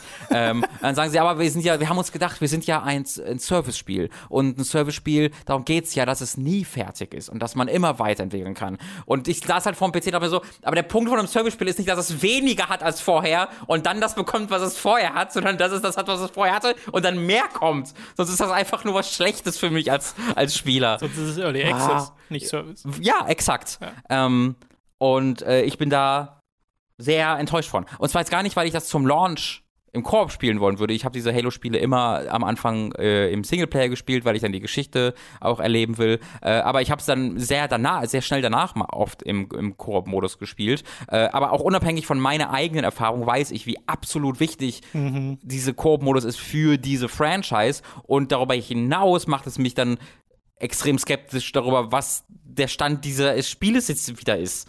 Ähm, und was dieses Spiel vor einem Jahr war. Und ah, ja. Also hätte ich jetzt nicht gebraucht, den Bummer auch noch für dieses Spiel. Ich frage mich vor allem, was was bedeutet, also das Service-Ding, dachte ich auch, ist halt so ein reines Multiplayer-Ding, ne? Hm. Und Koop zählt so ein bisschen dazu, aber ich hätte jetzt vor allem gedacht, dass halt der Multiplayer-Modus erweitert wird. War eigentlich auch aktuell. Haben Sie irgendwas gesagt, dass nee. storytechnisch dann noch was dazu kommen so, soll? Ich, das war auch mein Stand der Dinge, dass es einfach ein sich weiterentwickelnder Multiplayer-Modus kam oder vielleicht neue Modi kamen, vielleicht ein Battle Royale-Ding haben, was weiß ich. Ähm, mhm. Aber dass der Singleplayer noch weiter groß gemacht wird, das war mir zumindest nicht bewusst, nee. Und war, glaube ich, auch nicht der Plan.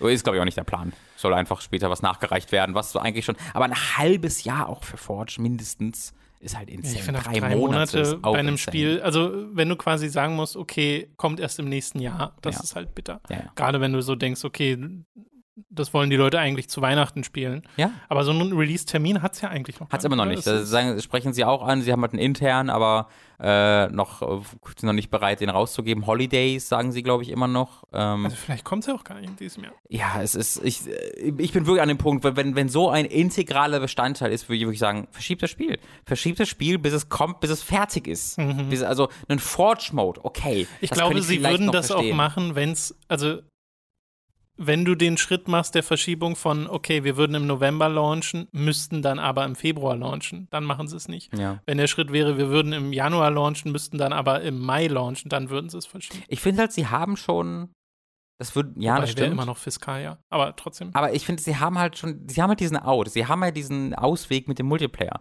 Der ist ja bereits ein separates Free-to-Play-Spiel. Der Multiplayer. Meinst, dass man den rausbringt? Genau, bringen doch, also das war jetzt meine, meine Interpretation, dass sie quasi sagen, wir bringen den Multiplayer bereits raus. Der ist für eh Free-to-Play, der ist unabhängig von dem Rest des Spiels äh, oder erscheint, wann er erscheinen sollte. Und das äh, Singleplayer-Paket, das Core-Paket kommt als ein, das große Paket, auf das man gehypt ist, das dann da ist und das man dann in seiner Fülle erfahren kann, ähm, an diesem Datum raus.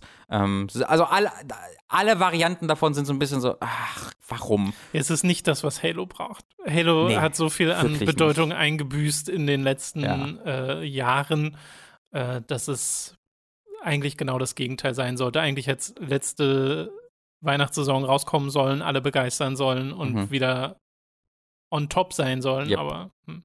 yep. ich glaube, die Zeit ist auch vorbei. Ich befürchte es auch, ja. Also Infinite wird es zumindest nicht das. Dafür ist allein schon die technische Sache zu hinterher, um äh, international alle zu wauen. Dass da. sie dann auch in dem letzten Trailer dann anfingen mit Cortana. Das ist halt so, ja. Naja, gut, das müssen aber, das geht natürlich anders, weil Cortana ist halt Still. der Big, also das Wichtigste gerade, was es im Universum gibt, tatsächlich ja, aber, nach Halo weißt 5. Du, es ist auch, ah ja, vielleicht ist das auch ein Problem. Vielleicht ist das einfach Willst auch ein, ein Halo-Reboot. Ja, hm. Halo könnte sehr gut ein Reboot Tom, ich habe, glaube ich, 30 Bücher zu Halo gelesen. Wenn die den Scheiß rebooten, bin ich wütend. Kannst du ein In-Universe-Reboot machen. Die Okay. Halos werden alle aktiviert. Okay, Bam. okay. Ich will noch, ich will noch Short Fukushima Drive sagen können und es muss Sinn ergeben Was können. auch immer das ist, aber ja, Okay, schon. alles klar. Okay. Äh, ich möchte nochmal äh, darauf hinweisen, es ist morgen am Dienstag um 19 Uhr die, die Xbox Gamescom Showcase, die werden wir uns anschauen. Äh, soll zwei Stunden gehen, 30 Spiele werden da gezeigt oder über 30 Spiele laut Xbox. Ich hoffe, das wird nicht zu zäh, weil bei Xbox weiß ich es nicht so ganz, Also, ich bin jetzt, ich glaub, dachte es auch. Ähm, Ja. Ich habe den Namen bisher leider vergessen, aber auch, ich glaube, es ist einer von Eurogamer. Bin mir nicht hundertprozentig sicher. Auf jeden Fall jemand, den ich kenne, der, den, den man allgemein kennt, als jemand, der äh, informiert ist. Der ähm, hat zu dem äh, Release dieser Halo-News geschrieben, äh, dass Microsoft macht jetzt Bad News Friday, um äh, quasi das nicht an Good News Dienstag äh, so äh, machen zu müssen. Äh, der hat impliziert, dass irgendwas Cooles am Dienstag kommt oder Okay. das irgendwie toll sein soll. Ähm, deswegen bin ich jetzt ein bisschen gespannter. Morgen ist übrigens auch für dich sehr interessant der Reveal der neuen Destiny 2 Season, Tom. ich dachte, jetzt kommt was wirklich. ich weiß, das war mein Trick. äh, aber es interessiert dich doch auch nicht. naja, ich, ich, war, ich war jetzt auf einem kleinen Destiny 2 Bänder. Äh, tatsächlich. Ähm, ich, ich, genau, ich bin sehr viel am Sachen aufbauen und äh, auch auf Möbel am Warten. Und dann muss ich mir mal so ein paar Videos runterladen und äh, zum, zum Gucken in, der, in, der, in der Wohnung, in der neuen, wo ich noch kein Internet habe. Und dann habe ich jetzt mir so ein paar Zusammenfassungen der letzten zwei Seasons und das ist alles ganz re recht, recht äh, spannend auf einer erzählerischen Ebene. Ähm, aber ich werde jetzt nicht über Destiny 2 reden. Okay, alles klar. Äh, Okay, das war schnell vom nächsten. Potenziell spannend, ja, ich will von Destiny weg. äh, Wird es am Mittwoch auch, da ist nämlich die Gamescom Opening Night Live, die wir, wenn alles klappt, mit Gästen schauen werden, worauf wir uns schon sehr freuen. Dies um 20 Uhr. Und da wissen wir zumindest schon zwei Sachen, die äh, Geoff Keighley erwähnt hat, nämlich zum einen, dass die Lego Star Wars, Mm, ähm, wie heißt Saga? das? Saga? Skywalker Saga. Skywalker genau. Saga. Äh, dass die äh, dort nochmal gezeigt wird. Das finally. ist ja Ich habe aber sehr befürcht- lange in Entwicklung. befürchtet, das wäre irgendwie gecancelt oder so. ich bin da ja auch gespannt. Das sieht so toll Das aus. Wirklich ganz Holy shit, aus. das ist einfach ein richtiges Spiel. Ich habe jetzt die letzten äh, Tage mal Lego Indiana Jones nochmal gespielt Ja. und das ist ja noch die Zeit, wo das alles Pantomime war. Ja, Äh, das hat sich ja dann schon nochmal The verändert. Golden das Age würde ich es nennen. Ist, das ist sehr cute. Aber auch trotzdem sehr schnell, sehr monoton, aber es ist trotzdem cute. Ja. Und äh, das wirklich Spannendere ist, dass Saints Row gezeigt wird. Und zwar gab es jetzt schon einen Teaser, es gibt eine Teaser-Website und sie haben es auf Twitter auch so, also generell auf Social Media schon äh, geteasert, mit so einer Graffiti-Wand, auf der steht Rebooting und dann das Symbol der Third Street Saints. Und das ist sehr interessant, weil Robin und ich haben gerade erst Mhm. Hooked on Topic äh, im Podcast über nochmal enttäuschende Sequels geredet. Und Saints Row haben wir da gar nicht besprochen, aber wir sind irgendwie auf Saints Row zu sprechen Ja. äh, gekommen und haben da gesagt, so, warum jetzt, ne? Warum kaufen Koch und so diese ganzen Franchises und machen nur Re-Releases und genau Tag, an dem Weil- Tag wird dann gesagt, ja, Saints Row wird Ja. übrigens dann angekündigt. Unser, unser Ding war, dass wir halt wussten, dass es Entwicklung ist und Genau. dass wir gesagt haben, äh, dass halt gerade der perfekte Zeitpunkt wäre für einen GTA-Konkurrenten, Ja. weil der nächste Ja, so weit ja, noch ja. raus ist und du hast hier nur Re-Releases.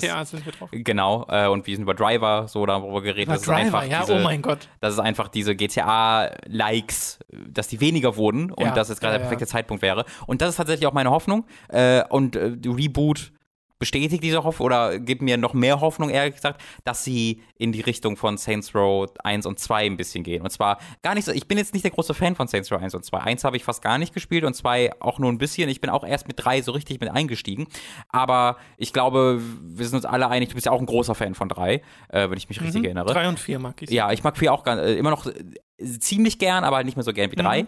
Ähm, aber ich glaube, wir sind uns alle einig, wenn wir sagen, das hat sich so ein bisschen, also Das war was diese, sehr anderes. diese, diese Entwicklung hat, hat sich aber auch, war auch an ihrem Ende angekommen. Ich kann nicht sehen, wirklich, Ja. wie du Saints Row 5 machst als Nachfolger von 4 und diese Entwicklung fortführst, ohne dass du einfach nur sagst, nee. Saints Row ist- 4 ist halt ein Superheldenspiel. Exakt, Ist ja kein GTA exakt. mehr. Ähm, deswegen glaube ich, dass ein Reboot das Richtige ist, Ja, ja. dass du jetzt halt sagst, okay, wir gehen eher in die Richtung von einem Saints Row 2, weil in Saints Row 2 war so ein Mix aus beidem. Saints Row 2 hatte schon diese Larger-than-Life-Dinger. Saints Row 1 war ein sehr straightes GTA-Ding. Ähm, GTA hat auch viel Larger-than-Life, aber es Ja. ist was eine andere, andere Art Also, von Larger-than-Life aber als Saints Row. Ich würde dir zustimmen. Saints Row 1 und 2 waren immer noch wirklich, okay, hier ist GTA, wir machen, Genau. das, wir machen sowas ähnliches wie GTA und erst Saints Row 3 hat gesagt, okay, wir drehen mal alles auf 180. Exakt, exakt. Und ich hoffe ein bisschen, dass sie die Identität von drei und 4 beibehalten, dass du immer noch dieses abgedrehte merkst und äh, das abgefahrene, weil das ja war auch sehr spaßig einfach.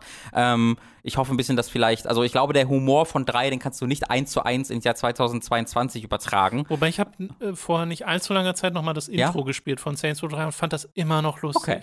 Okay. Also da war ich sehr überrascht von, weil ich dachte auch so, ich hatte das genau die gleiche Befürchtung und vielleicht stimmt das ja auch in anderer, anderlei Spiel, Hinsicht. Ja. Aber äh, da dachte ich zumindest so, oh, das ist immer noch sehr locker, Ja. flockig. Ähm, also, ne, dass man das mixt Mhm. mit einem etwas auf dem Boden gebliebeneren, literally Gameplay.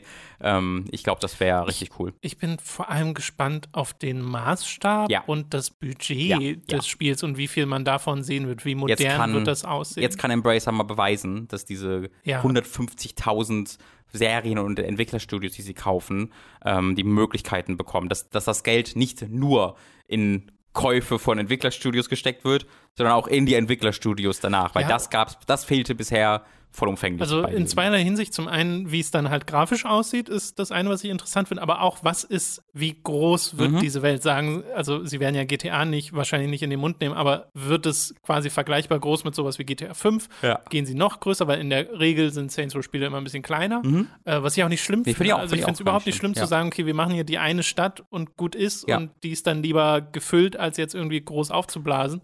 Ähm, aber ja, werden wir am Mittwoch erfahren, hoffentlich. Ich hoffe, es ist dann nicht einfach nur so ein Teaser-Trailer, in dem man nüchter fährt. Es ist halt auch aufregend, einfach Volition wiederzusehen. Volition war jetzt so, ich meine, das ist natürlich auch ein bisschen ein neues Entwicklerstudio. Nach Agents of Mayhem. Genau, die wurden ja auch dann sehr von Kündigungen heimgesucht und da sind jetzt halt viele neue Leute da. Ähm, Muss man halt sehen, aber einfach Vol Volition ist tragisch, dass, dass die so dann nach Agents of Mayhem in nichts verschwanden, weil das ist ein wahnsinnig, wahnsinnig cooles Entwicklerstudio gewesen. Haben die nicht Ja. Guerilla auch gemacht mit Faction? Haben die nur Armageddon gemacht? Das ist eine gute Frage. Ich werde das Ich jetzt meine, die haben beide gemacht. Äh, Volition. Deep Silver Volition heißen die jetzt übrigens. Uff. Komplett. Äh, die haben. Hier gibt es keine normale Liste. Oh mein Gott. List of Deutschen? Volition Games. Nee, Ja. nee, nee. Die haben Descent gemacht? Als Parallax Soft? Das sind die Original Descent machen? Na guck, What the fuck? was wir alles lernen. Das wusste ich nicht. Ja, und dann haben sie, die haben auch Summoner gemacht. Ich habe Summoner gespielt auf dem Ja, PC, das- so ein das- RPG. ja. Wow. Äh, Red Faction, genau, Red Mhm. Faction 2. Äh, dann Saints Row, Saints Row 2, Red Faction Guerrilla, Red Faction Armageddon, Saints Row the Third, Saints Row 4, Get Out of Hell, Agents of Mayhem. Ja, hast, da haben sie mit Agents of Mayhem mal einen, ne, einen Stinker da drin und dann zack, war es das schon. Red Faction Armageddon Krass. könnte man auch als Das stimmt, ja. Stinker Armage bezeichnen. Armageddon. Armag ich würde sagen, Armageddon wäre immer noch ein besseres Spiel, ähm, aber das hat ja auch niemanden interessiert. Das ist eine der Oh, das seltsamsten ist auch Entwicklungen. interessant. Gecancelte Spiele. Descent 4. Summoner 3. Oh. Oh, Ich finde das total interessant, aber ich wusste nicht, dass, dass entdeckt. Volition diese Verbindung hat Ja. zu diesen alten PC-Spielen, die, bei denen ich nie so richtig drüber nachgedacht habe, okay, von wem kamen Ja, ja. die eigentlich, wie irgendwie Descent äh, oder Summoner. Na komm, Summoner 3 von den Machern von Saints Row, kannst du auf der Packung schreiben, ist so gut. Ja, ja, oder Saints Row von den Machern von Summoner. Wie geil das ist, dass du irgendwie Red Faction Guerilla und Saints Row 3 so in so einem ähnlichen Zeitraum hast. So, das sind ja zwar richtige, die waren ja richtig wegweisend, Stimmt, ja, so ein bisschen für die Atmosphäre in der Videospielindustrie. Also hat das, das für mich das voll, das Jahr, in dem sie rausgekommen sind, hat es für mich voll so einen Schon so ein zentralen Part eingenommen. Na gut, äh, das soll es gewesen sein mit den News für diese Woche. Wir kommen zur Werbung. Es ist wieder Zeit für eine kleine Werbepause. Zuallererst sei da Audible erwähnt. Mit dem Link audible.de slash hooked bekommt ihr dort ein kostenloses Probeabo. Damit erhaltet ihr euer erstes Hörbuch für laut, das ihr auch über dieses Probierabonnement behalten könnt. Also merkt euch audible.de slash hooked. Für Amazon haben wir ebenfalls einen Affiliate-Link, über den ihr Kram beim Online-Händler bestellen könnt. In der Beschreibung verlinkt haben wir euch die aktuellen Konsolen. Von dort aus könnt ihr aber auch nach anderen Dingen weiter shoppen. Und wo wir gerade beim Shoppen sind, unser Merch. Wie wäre es etwa mit einer Tasse mit schickem Hooked-Logo oder Shirts, Mauspads und Co. mit Comic-Designs von uns? Das gibt es alles bei unserem Get Shirts Shop. Also schaut da mal vorbei. Ebenfalls vorbeischauen solltet ihr auf unserem YouTube-Kanal von Hooked, unserem Let's Play-Kanal Time to 3 und unserem Twitch-Kanal Hooked Live. Bei Twitch streamen wir jeden Mittwoch um 10.30 Uhr und jeden Freitag um 18 Uhr. Am Freitag spielte Robin 12 Minutes Recompile und The Wild at Hearts. Die Aufzeichnung des Streams findet ihr bei Time to 3. Dort spielen Leo und ich auch das ungewöhnliche Fecht-Fighting-Game Game Hellish Quad und es erschien das Finale von D4, Dark Dreams Don't Die. Bei Hooked gab es wiederum ein neues Late to the Party zu Rival Schools, der Prügelspielreihe von Hideaki Itsuno, dem Entwickler von Devil May Cry und Dragon's Dogma. Außerdem findet ihr dort die Aufzeichnung unseres Streams zur letzten Pokémon Presents Show. Exklusiv für SupporterInnen erschien zudem eine neue Folge Hooked on Topic zu enttäuschenden Sequels. All das wird erst durch eure Unterstützung auf patreon.com und steady.de möglich. Wir freuen uns auf euren Support. Alle relevanten Links findet ihr in der Beschreibung. Das war's mit der Werbung. Wir kommen zu den Spielen, die wir in der letzten Woche gespielt haben. Angefangen mit einem äh, Titel von Annapurna Interactive äh, und mit sehr großen Schauspielernamen dran. Mhm. Willem Dafoe, ich glaube Daisy Ridley sp äh, spricht ja auch mit. Ja. Äh, und äh, James, James, McAvoy, McAvoy mhm. genau.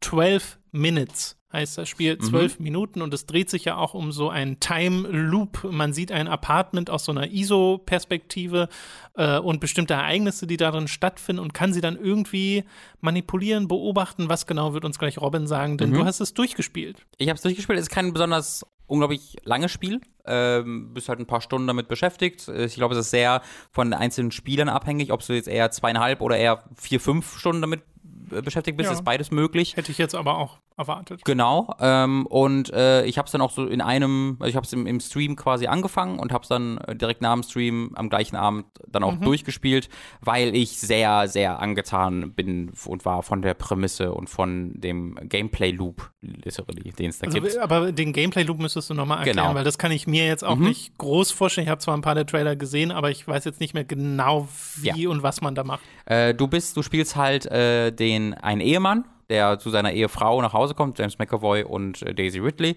Und äh, du kannst dort machen, was du möchtest. Das ist, das ist ein ganz, ganz kleines Apartment mit einem Wohnzimmer, Küche, Badezimmer, Schlafzimmer und einem kleinen Schränkchen, that's it.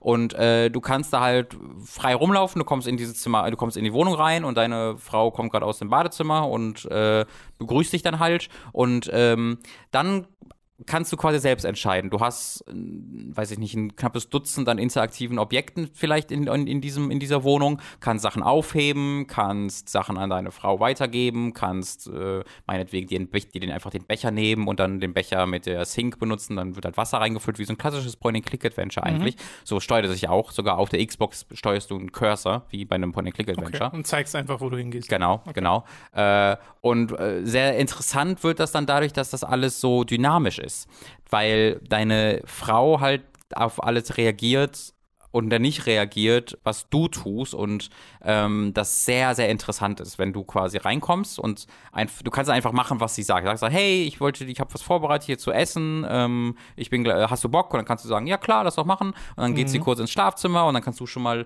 kannst du dich entweder an den Tisch setzen und dann kommt sie raus und deckt selbst den Tisch und macht dann das Licht aus und Musik an. Du kannst aber auch selbst machen, wenn du quasi schon weißt, dass sie das vorhat, dann kannst du selbst den Tisch decken und das machen. Dann sagt sie, oh krass, äh, darauf reagiert sie. Wenn du das Licht ausmachst, reagiert sie da drauf. Wenn du das, Radio anmachst, reagiert sie da drauf. Und das ist, ähm, finde ich, einer der beeindruckendsten Parts von 12 Minutes, dass du, dass es so viele Möglichkeiten gibt, die, wie du hier mit der Umgebung interagieren kannst und dieser Charakter, diese Frau auf fast alles darauf reagiert angemessen mit eigenen Voice Lines und dann auch für die nachfolgenden Gespräche sich was verändert. Wenn du am Anfang irgendwas machst, ähm, was sie wütend macht oder traurig macht oder sie irgendwie angreifst, dann hat das Einfluss dann danach. Dann kannst du ihr eine gleiche Frage stellen, wie du ihr vielleicht vorher mal gemacht hast, aber sie reagiert dieses Mal anders darauf, weil sie jetzt in einem schlechten, in einer schlechten Laune hat, mhm. eine schlechte Laune hat.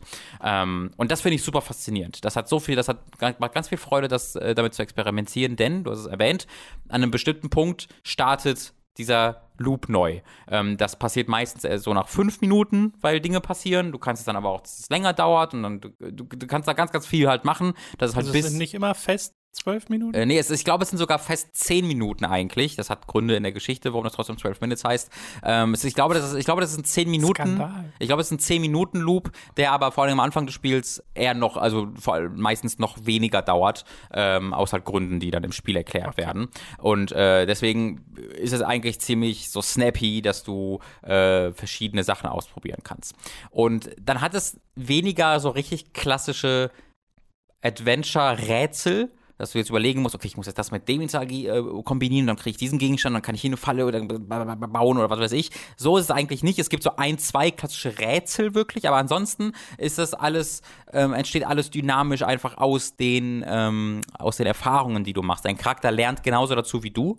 Also der vergisst nichts, sondern der merkt, dass er in die Situation ist und deswegen hast du zum Beispiel auch andere Dialogoptionen im zweiten Loop als im ersten Loop, weil du halt der Frau sagen kannst, mhm. äh, hallo, ich sie jetzt gerade zum zweiten Mal. Wollen wir nicht mal sagen, so ein Kernding, was passiert, so ein Auslöser? Kann ich, kann ich machen. Äh, weil das sieht man ja auch im Trailer. Ja, ja, das ist ja, und man sieht dann ja auch nach fünf Minuten ja, im Spiel. Ähm, falls ihr komplett ohne irgendwas zu wissen rangehen wollt, dann hier eine mhm. Mini-Spoiler-Warnung, aber wie das gehört eher zur grundsätzlichen Prämisse nur über Sachen, die auch im PR-Material drin Genau, genau. Du, äh, es, es klopft halt ein Polizist äh, an der Tür. Äh, nach fünf Minuten, während du dann isst oder tanzt oder redest oder was mhm. du gerade mit dir machst, äh, klopft er an die Tür und ähm, fesselt euch äh, beide äh, und äh, du wirst dann kurz danach ausgenockt oder umgebracht, je nachdem, was du, du machst oder nicht machst. Äh, und dann schaltet der Loop neu. Und du musst es halt verhindern. Also du musst irgendwie Dein Charakter in-Universe weiß das aber. Exakt, der, ja, der ja. merkt sich alles, was passiert ja. und äh, dementsprechend schalten sich auch neue Dialogoptionen frei und sowas. Ähm, und du musst quasi immer weiter neue Informationen lernen mit dem Wissen, was du vorher bekommen hast, musst Möglichkeiten finden, quasi deine Ehefrau das in einem, einem eine Abkürzung zu finden, damit sie schnell versteht, mhm. was passiert und was nicht passiert und warum was passiert, dass du quasi dann noch genug Zeit hast, so zu. Also, und das ist alles super faszinierend. Damit hatte ich unfassbar viel Spaß. Natürlich entsteht auch ein bisschen ähm, Frustpotenzial durch die Wiederholung. Wenn du oft das Gleiche machen musst, dann äh, wirst du irgendwann genug davon haben, das Gleiche zu machen. Ich habe da einfach das Glück gehabt, dass ich recht straight durchgekommen bin und ich hatte ähm, nie den Punkt gehabt, wo ich feststeckte, wo ich gesagt habe, ich mache jetzt zum zehnten okay. Mal das exakt Gleiche, die ersten vier Minuten, um dann in der fünften oder sechsten Minute etwas leicht anderes zu probieren und das geht dann wieder nicht und jetzt muss ich in den ersten sechs Minuten wieder nochmal machen, um dann wieder was anderes zu probieren. Also da kommt jetzt nicht irgendeine Vorspul. Die gibt's nur für Dialog. Also naja, doch, die gibt's schon. Also für Dialoge gibt es die, aber du, du musst immer einzeln klicken für jeden einzelnen Satz, der gesagt wird und der wird dann so ja. vorgespult. Mhm. Ähm, das ist das braucht dann trotzdem noch Zeit. Ähm, und du kannst bestimmte Sachen machen. Also das Spiel erkennt, wenn du immer wieder das Gleiche machst. Äh, es gibt so einen Punkt zum Beispiel, wo du dich einfach irgendwo hinstellst und dann wartest. Und wenn du das zum zweiten oder dritten Mal machst, dann erkennt das Spiel, dass du hier stehst, um zu warten. Und dann sagt dein Charakter, so, und jetzt warten wir. Und dann wird die Zeit tatsächlich vorgespult. Ähm, okay. Ziemlich, also, also, auch so ein bisschen dynamisch angepasst. Genau, das, und das hat bei mir super funktioniert. Also ich hatte nie den Punkt, wo ich gesagt habe, jetzt bin ich super genervt, sondern ich habe mich immer gefreut auf den nächsten Loop, weil ich jetzt die Idee hatte und jetzt die Idee Was hatte. ausprobieren. Ja, und wie ich die Informationen bekommen habe, war unglaublich cool und, und, und toll. Und nachdem ich das, das Spiel dann durchgespielt habe, habe ich dann im Internet noch mal ein bisschen gegoogelt nach Möglichkeiten, die es sonst noch gibt. Und dann, oh, das kann ich auch machen. Dann bin ich wieder ins Spiel reingegangen und habe noch solche Sachen probiert und dann wieder völlig andere Gespräche äh, gesehen. Gibt es irgendwie mehrere Enden oder so, auf die ja, das dann hinausläuft? Äh, und, also, und da. Zwölf? Nee, nee, nee. und da wird es halt weird dieses Spiel bricht förmlich auseinander mit. Oh. Das war ja bisher alles sehr positiv und die, und die Prämisse ist auch sehr cool und äh, dringend. Dieses Spiel kommt ein Murmeltier. Dieses Spiel scheißt sich so ein in den letzten 20 Minuten erzählerisch. Ist, also das habe ich selten in so einer krassen äh, in so einer Stärke erlebt, dass dieses Spiel einfach sagt, hier ist der Twist und du schon, was? Und dann nach folgend beim Twist geht's noch 20 Minuten länger und denkst was ist los? Und dann ist das Spiel plötzlich vorbei und ich saß wirklich so vom Bildschirm. Also ich habe dieses Spiel, muss man dazu sagen, auch versehentlich beendet weil dieses Spiel in den letzten 20 Minuten dir einfach Sachen entgegenwirft, wo du sagst, was passiert? Was ist los? Bitte was? Du, du verstehst einige Sachen und kannst nicht wirklich glauben, dass das der Weg ist, den sie gerade gehen. Und dann macht er noch mehr Sachen, die du einfach gar nicht verstehst, weil es sich so in seine eigenen Story verheddert und so in äh, ich, ich will nicht mehr, ich will nicht detaillierter werden, aber es weiß gar nicht mehr, was es dir jetzt erzählen, nicht erzählen, andeuten oder nicht andeuten will und wirft dir so einen so ein Wust aus was sich dann als Nonsens für mich dargestellt hat, entgegen, zusammengepaart mit einem unglaublich dummen Twist. Und ähm, dann ist das Spiel vorbei. Und ich habe das Spiel, also ich wusste, ich habe das Spiel quasi durch eine Aktion beendet. Ich war mir aber nicht, gar nicht darüber bewusst, dass diese Aktion das Spiel beendet. Und ich war dann so, oh, ich habe jetzt das versehentlich irgendwie ein schlechtes Ende oder sowas erreicht, weil die meisten Enden, dadurch, dass es ein Loop ist, du spielst halt einfach weiter. Also es sind keine richtigen Enden, sondern du hast hier ein Ende quasi, aber so. der Loop äh, erlaubt es dir dann halt, dass du Aber das Spiel trotzdem Aber es weiterspielst. gibt ein Credits-Ende. Es gibt viele Credits-Enden. Okay. Das meine ich. Also es gibt mehrere Enden, die Credits führen, dann kannst du aber auf Continue drücken und spielst Okay. halt weiter. Äh, und es Ach, gibt aber selbst, selbst bei den Credits-Enden könntest du genau. Aber es gibt auch Enden, die das nicht machen, die anders, die die finaler agieren. Mhm. So oder so, dieses Spiel ist aber dadurch, dass dieses dieses Loop-Gameplay hat, du kannst halt einfach ein neues Spiel anfangen und bis in einer halben, dreiviertel Stunde wieder da, wo du vorher warst, weil du ja, wenn du weißt, was du machen musst, sehr effektiv einfach darauf hinarbeiten kannst. Ähm, aber dieses Spiel, also ich würde es jedem empfehlen zu spielen, weil es diese Prämisse hat, die cool ist und weil es dieses Gameplay hat, was ich, wo ich auch viele Leute gelesen habe, die es nicht cool finden, die so frustriert waren, was ich super cool fand und was ich sehr dynamisch fand und es ist dann natürlich auch oft sehr hakelig, weil du einfach zwei Charaktere hast, die in einem sehr engen Raum herumlaufen und dieser andere Charakter muss ständig darauf reagieren, was du machst. Das heißt, dann steht ihr irgendwie mal voreinander und die, und die Animationen sind auch oft recht hakelig. Also äh, du hast geskriptete Animationen, die oft richtig, richtig gut sind, weil es Motion Capturing äh, da gab. Aber diese dynamischeren Sachen sind sehr oft ziemlich weird und stackselig und äh, steif. Äh, da merkst du dann, dass es kein AAA-Titel ist. Ähm, also äh, davon abgesehen fand ich es aber wirklich sehr, sehr spaßig auf einer spielerischen Variante.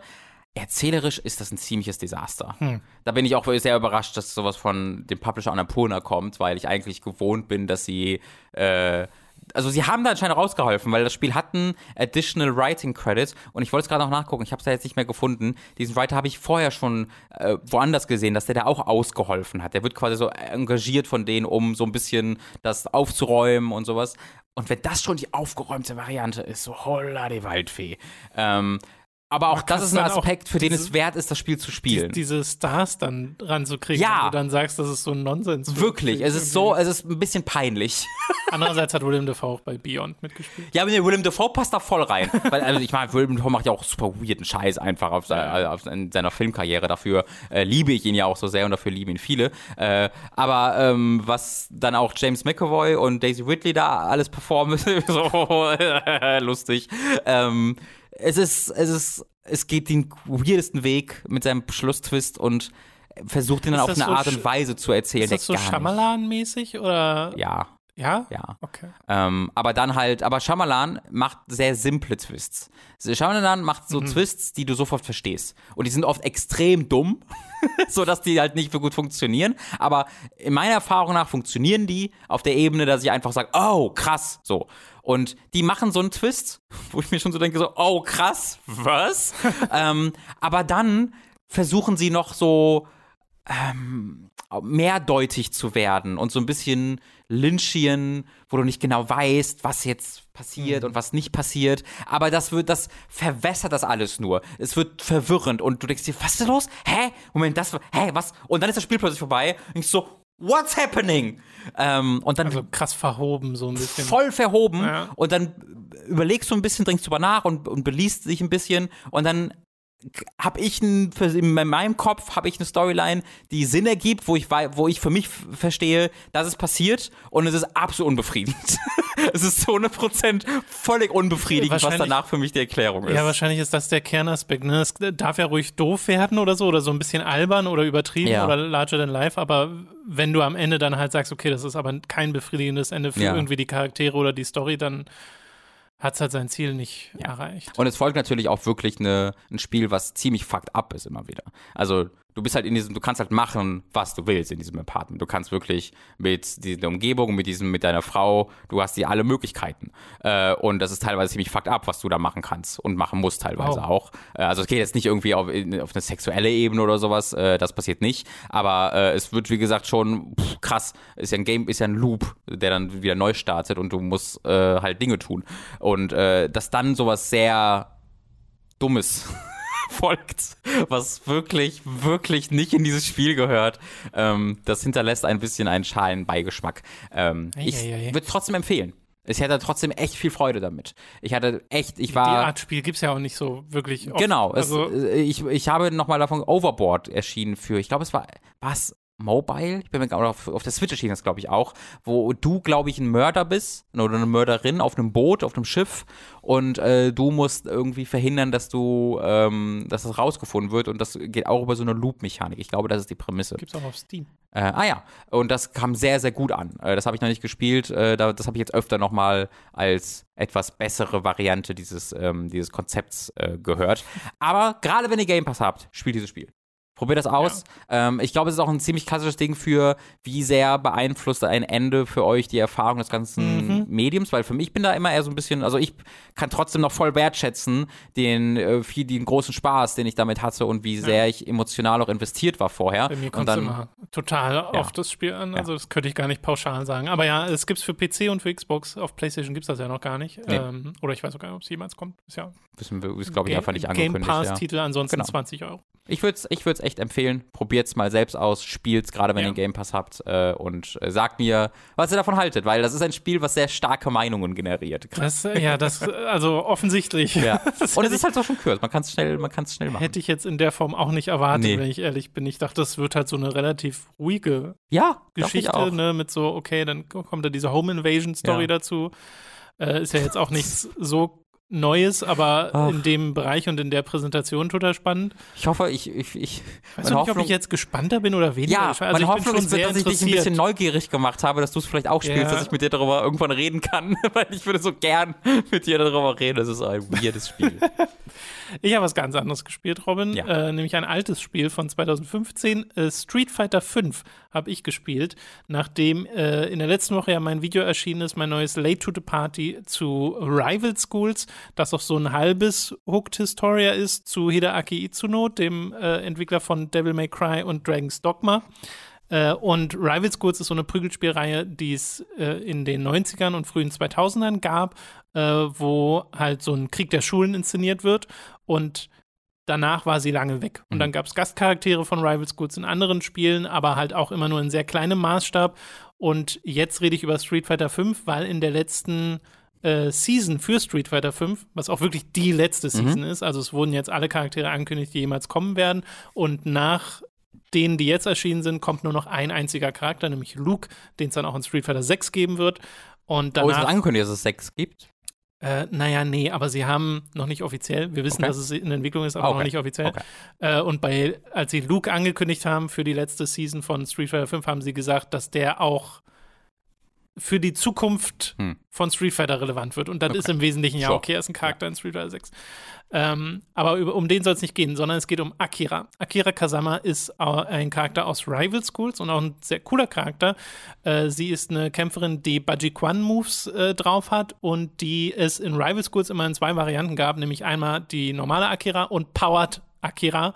Äh, und da in ihrem Powered-Status hat sie einfach einen Biker-Outfit an. Also mhm. sie fährt Motorrad und äh, gibt dann noch so eine Story, wo sich als jemand anders ausgibt, aber äh, das ist hier erstmal egal. Und in äh, Street Fighter 5 hat sie einfach verschiedene Kostüme, die dann das unter anderem sind. Also du kannst volle Biker-Outfit Akira spielen, äh, was super cool ist. In den Kommentaren hat jemand gemeint, es hat ihn erinnert an, äh, ich glaube, Queen aus Persona 5. Ja, sehe ich. Ähm, die ja, ja auch sehr ähnlich Voll. aussieht in ihrem äh, alternativen Universums-Outfit. Ist auch, glaube ich, das beste Outfit in Persona 5 von den Partymitgliedern, meiner Meinung nach. Hm. Fand ich auch sehr, sehr toll. Ja. Äh, und da hat er so fabuliert, ob das davon spekuliert ja. ist. Fand ich irgendwie ganz interessant, weil die Verbindung hatte ich noch gar nicht. Aber ja. als ich mir das dann nochmal angeguckt habe, dachte ich auch so, ja, das stimmt. Äh, auf jeden Fall ähnlich, auch mit den Spikes. Und äh, ich mag Akira total gern in Rival Schools. Ich mag ja auch das Gameplay von Rival Schools, was sehr Street Fighter ähnlich ist, nur sehr hohe Launcher hat. Also du hast so meistens immer einen speziellen Angriff, der Gegner wahnsinnig weit nach oben launcht. Also wirklich, die sind dann fünf Meter in der Luft und da kannst du dann Kombos weitermachen. Mhm. Und das geht ja in Street Fighter eigentlich nicht. Also mhm. so in der Luft findet jetzt nicht so viel Gameplay statt in Street Fighter 5. Dafür gibt es eher Marvel vs. Capcom. Aber bei Akira haben sie es jetzt trotzdem eingebaut. Einer ihrer V-Skills ist einfach einer dieser Launcher, den sie auch in Rival Schools hatte. Und dann kann sie halt Leute fünf Meter in die Luft äh, schmeißen und dann hinterher springen. Und mhm. dann kannst du da noch äh, wirklich Kombos machen und bist dann halt ein paar Sekunden in der Luft und da kann der Gegner genau gar nichts gegen machen. Ja. Äh, und das macht mega viel Spaß. Also auch ihre, ihr normales Moveset, was sie auch aus Rival Schools einfach entnommen haben, äh, passt super. Sie hat halt ist halt eher so ein Melee-Charakter, also hat nicht viele Optionen auf Distanz zu gehen. Sie hat so eine es ist kein Projektil, sie macht so einen so Energy Blast direkt vor sich und den kann sie aufpowern und dann hat er ein bisschen mehr Reichweite, aber eigentlich muss sie relativ nah ran. Äh, aber sie hat ganz gute Enter-Air-Möglichkeiten und eben äh, dieses Juggle-Potenzial, wenn man den entsprechenden V-Skill äh, benutzt. Und damit hatte ich jetzt recht viel Freude. Also ich bin erst so ein bisschen im Trainingsmodus gegangen, habe sie ein bisschen kennengelernt, äh, habe ein paar äh, Kombos versucht zu lernen. Gibt ja auch immer diese Trials, die du in Street Fighter 5 machen kannst, wo sie dir wirklich ein paar Kombos auch beibringen und habe die versucht zu verinnerlichen und bin dann mal zum ersten Mal seit 2015 in den Ranked Match Modus gegangen. Ja, 2015 habe ich ja zu Release habe ich ja gespielt, ja. habe sogar ein Video drüber gemacht, da habe ich mit Nekali gespielt, auch viel online gespielt und dann seitdem aber nicht mehr und habe mhm. erst ein paar Casual Matches jetzt gemacht und bin dann noch mal in Ranked Modus gegangen und habe zwar auch viel verloren so, aber das hat wieder wahnsinnig viel Spaß gemacht. Also Street Fighter 5 hat mir wieder richtig viel Spaß gemacht mit diesem Charakter, weil der auch einfach super geklickt hat. Und jetzt ist ja kurz vorher auch Rose erschienen, die ich ja in Street Fighter 4 total mochte. Übrigens auch ein Charakter von Hideaki Itsuno designt in Street Fighter Alpha ursprünglich. Und äh, sie macht mir auch Spaß, aber Akira jetzt noch mal mehr. Also dieses etwas schnellere, dieses äh, eher Combo-basierte das ist irgendwie genau mein Ding. Mhm. Habe ich sehr viel Freude mit. Und ich mag auch das Design von Akira sehr gern. Sie hat ja zum einen ne, ihr Military-Outfit mit ihrer Biker-Hose oder halt ihr komplettes Biker-Outfit und dann noch ein paar Alternativen. Und das Einzige, was ich an ihr, glaube ich, nicht so sehr mag, ist das Design des Gesichts. Weil ich mag okay. die ich mag, wie Akira in äh, Rivals gut aussieht, total gern, vor allem in ihrem Anime-Porträt. Und das haben sie nicht ganz eingefangen. Also mhm. sie wirkt hier irgendwie weiß nicht, da, da, fehlt irgendwie ein bisschen der Edge. Ich weiß es nicht. Äh, und was ich aber sehr mag, ist zum Beispiel die neue Stage, weil das ist nicht selbstverständlich, dass neue Charaktere in Street Fighter eingeführt werden, die dann auch eine eigene Stage haben. Das passiert eigentlich nicht so oft. Also als E-Honda dazu kam, dann kam auch die Badehaus-Stage dazu. Aber ansonsten ist es oft so, okay, hier ist ein neuer Charakter, aber nicht unbedingt eine neue Stage, wie bei Smash mhm. zum Beispiel. Und hier gab es jetzt wirklich eine neue Stage. Rival Riverside, eine aus äh, Project Justice, die richtig cool aussieht. Ich glaube, ich hätte eine andere Stage genommen, wenn ich die okay. Entscheidung getroffen hätte, weil ich glaube, es gibt ein paar coolere. Aber trotzdem, du bist da, kämpfst halt im Sonnenuntergang und das sieht trotzdem toll aus. Ja. Also die Lichtstimmung ist sehr schön. Und äh, da möchte ich einfach noch mal eine Empfehlung aussprechen. Street Fighter 5 hat sich sehr verändert jetzt in den letzten äh, Jahren hat ja sehr lange Yoshinori Ono an der Spitze, der ja dann raus ist, ne? Der arbeitet ja gar nicht mehr bei Capcom, äh, weil da die Leute wohl auch unzufrieden waren mit der Arbeit und Street Fighter 5 ja dann auch immer einen schlechteren Ruf bekommen mhm. hat. Und jetzt die letzten, äh, die letzte Season ist richtig beliebt. Also sehr die schön. Charaktere haben Mechaniken, die sehr viel ähm, ja, so ein bisschen wilder sind. Rose hat ja auch so was ganz eigenes, dass sie Tarotkarten benutzt, mhm. die dann verschiedene Buffs und Debuffs dem Gegner oder ihr selbst geben. Und das ist äh, halt auch super cool. Und da merkt man richtig, wie verspielt sie sind. Man merkt richtig, wie verliebt die auch in Street Fighter und diese ganze erweiterte Capcom Fighting Game äh, Historie sind. Der Director, der neue von Street Fighter 5, postet ständig alte Artworks und äh, äh, altes Konzeptmaterial von alten Prügelspielen auf Twitter und so. Sachen, die man halt noch nie gesehen hat, mhm. in super guter Auflösung teilweise oder manchmal auch einfach nur abfotografiert. Äh, da merkt man, dass da eine Liebe vorhanden ist für diese Historie zum einen und aber auch für das Spiel selbst. Und deswegen, falls ihr Street Fighter 5 jetzt so ein bisschen habt links liegen lassen, schaut ruhig noch mal rein. Und äh, große Empfehlung für Akira, die spielt sich super. Parallel zu Akira ist noch Oro rausgekommen. Das ist so ein sehr alter Mann. Okay. Äh, der ist aus Street Fighter 3 ursprünglich. Und der ist so ein, so ein bisschen ein Comedy-Charakter. Der hat so nur so ein paar Haare auf dem Kopf und äh, ist super verschrumpelt ja. und kämpft eigentlich nur mit einer, mit einem Arm. Und den anderen hat er in Street Fighter 3 unter so einer, unter so einem Tuch. Und den benutzt er nicht. Und der springt sehr viel durch die Gegend und kann auch einen Double Jump. Und er ist jetzt auch der einzige Charakter in Street Fighter 5, der einen Double Jump hat, soweit ich weiß. Äh, aber ich mochte, also eine Design, eine, eine optische Designänderung finde ich großartig, die sie bei ihm gemacht haben, weil sie haben nicht mehr seine andere Hand hinter einem Tuch versteckt, sondern er hält jetzt die ganze Zeit eine Schildkröte. eine Haustierschildkröte hat er in der Hand, okay. die er beschützt, I ja. guess. Äh, aber jedenfalls ist das der Grund, weshalb er seine andere Hand nicht benutzt. Und äh, wenn er dann seine Moves macht, legt er teilweise die Schildkröte auf seinen Kopf, um dann, dass sie nicht runterfällt und balanciert sie so. Also da sind ein paar Animationsdetails drin, die ich super cute fand.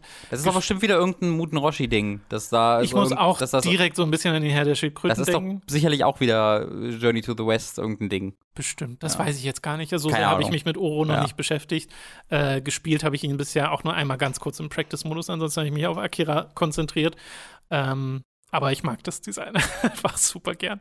Luke wiederum ist weird. Der letzte Charakter, den sie angekündigt Ja. haben, ist ja einfach so ein blonder Boxer. Der erinnert so ein bisschen an Steve aus Ja. Tekken äh, und kann seine, kann seine Muskeln im Arm aufpumpen. Da kommt dann wirklich so Dampf raus und die, seine Haut wird rot. Und danach puncht er seinen Gegner mit mehr Kraft. Sieht spielerisch super cool aus, Also aber ein bisschen wie, wie Luffy aus One Piece. Das- Ja. ja, stimmt, ne? Er hat ja auch diese, diese, ja, es sieht nicht ganz so weird aus wie bei, äh, äh, wie bei One Piece, ja. aber äh, das optische Design von dem Charakter finde ich ein bisschen strange.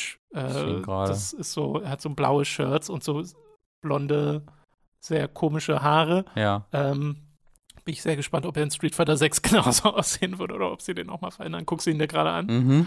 Ja, ist doch weird, oder? Ja, aber sieht für mich aus wie so ein Typ, der halt ein Street Fighter Hauptcharakter sein soll. Weiß ich nicht, ich finde Street Weil ich, Fighter ich eigentlich. fand immer, ich fand, fand Ken und Ryu auch immer sehr äh, so. die sind auch basic. Genau, basic ist Ja, das. ja. Ja, das, das ist das Wort, was ich suchte, ja. Ähm, Das stimmt. Er ist und dazu passt er ganz gut, finde ich. Design her ist er wirklich basic. Weißt du, wenn das sind, das sind drei, das sind drei Pokémon, die ich am Anfang auswähle, das passt. Ja, genau, das ist das Wasser-Pokémon. äh, ja, also das ist halt die Frage, welche Rolle nimmt er dann ein? Mhm. Äh, in, in diesem Ankündigungstrailer haben sie, glaube ich, gesagt, dass er zu jemandem aufschaut und wir wissen noch nicht, wer das ist. Also da wird es dann irgendeine Story-Verbindung geben. Ja. Aber das sehen wir ja dann. Vielleicht wird ja sogar Street Fighter 6, also jetzt nicht bei der Gamescom, das glaube ich nicht, aber ich könnte mir vorstellen, dass es bei den VGAs angekündigt Ja. wird, weil dann wäre die aktuelle Season vorbei, dann wäre auch Luke draußen Mhm. und dann wäre so der Zeitpunkt, wo man sagen könnte, okay, Street Fighter 6 könnte angekündigt werden, weil soweit ich weiß, ist es so, dass diese Season jetzt von Street Fighter 5 eigentlich gar nicht kommen sollte, Ja, sondern genau. eigentlich Ja. Street Fighter 6 schon kommen sollte und das hat sich dann wegen Covid und so alles verschoben und auch wegen der Entwicklungsgeschichte von Street Fighter. Wollte ich trotzdem nochmal erwähnen, Akira macht sehr viel Spaß. Freue mich auch sehr, dass sie Spaß macht, weil es Ja. hätte ja auch sein können, dass sie scheiße ist und ich habe jetzt dieses Video dazu. Aber äh, sie war halt einer der Gründe, weshalb ich dann auch nochmal gesagt habe, okay, ich mache jetzt dieses Late to the Party zu Rival Schools, ähm, als sie angekündigt wurde, weil ich das dann auch super cool fand, dass es jetzt dieser, diesen aktuellen Bezug gibt zu Mhm. Rival Schools und bin sehr froh, dass ich das Video jetzt geschafft hatte in der Woche, in der sie rauskam, weil sie, man kann sie jetzt seit letzten Montag, glaube Mhm. ich, spielen.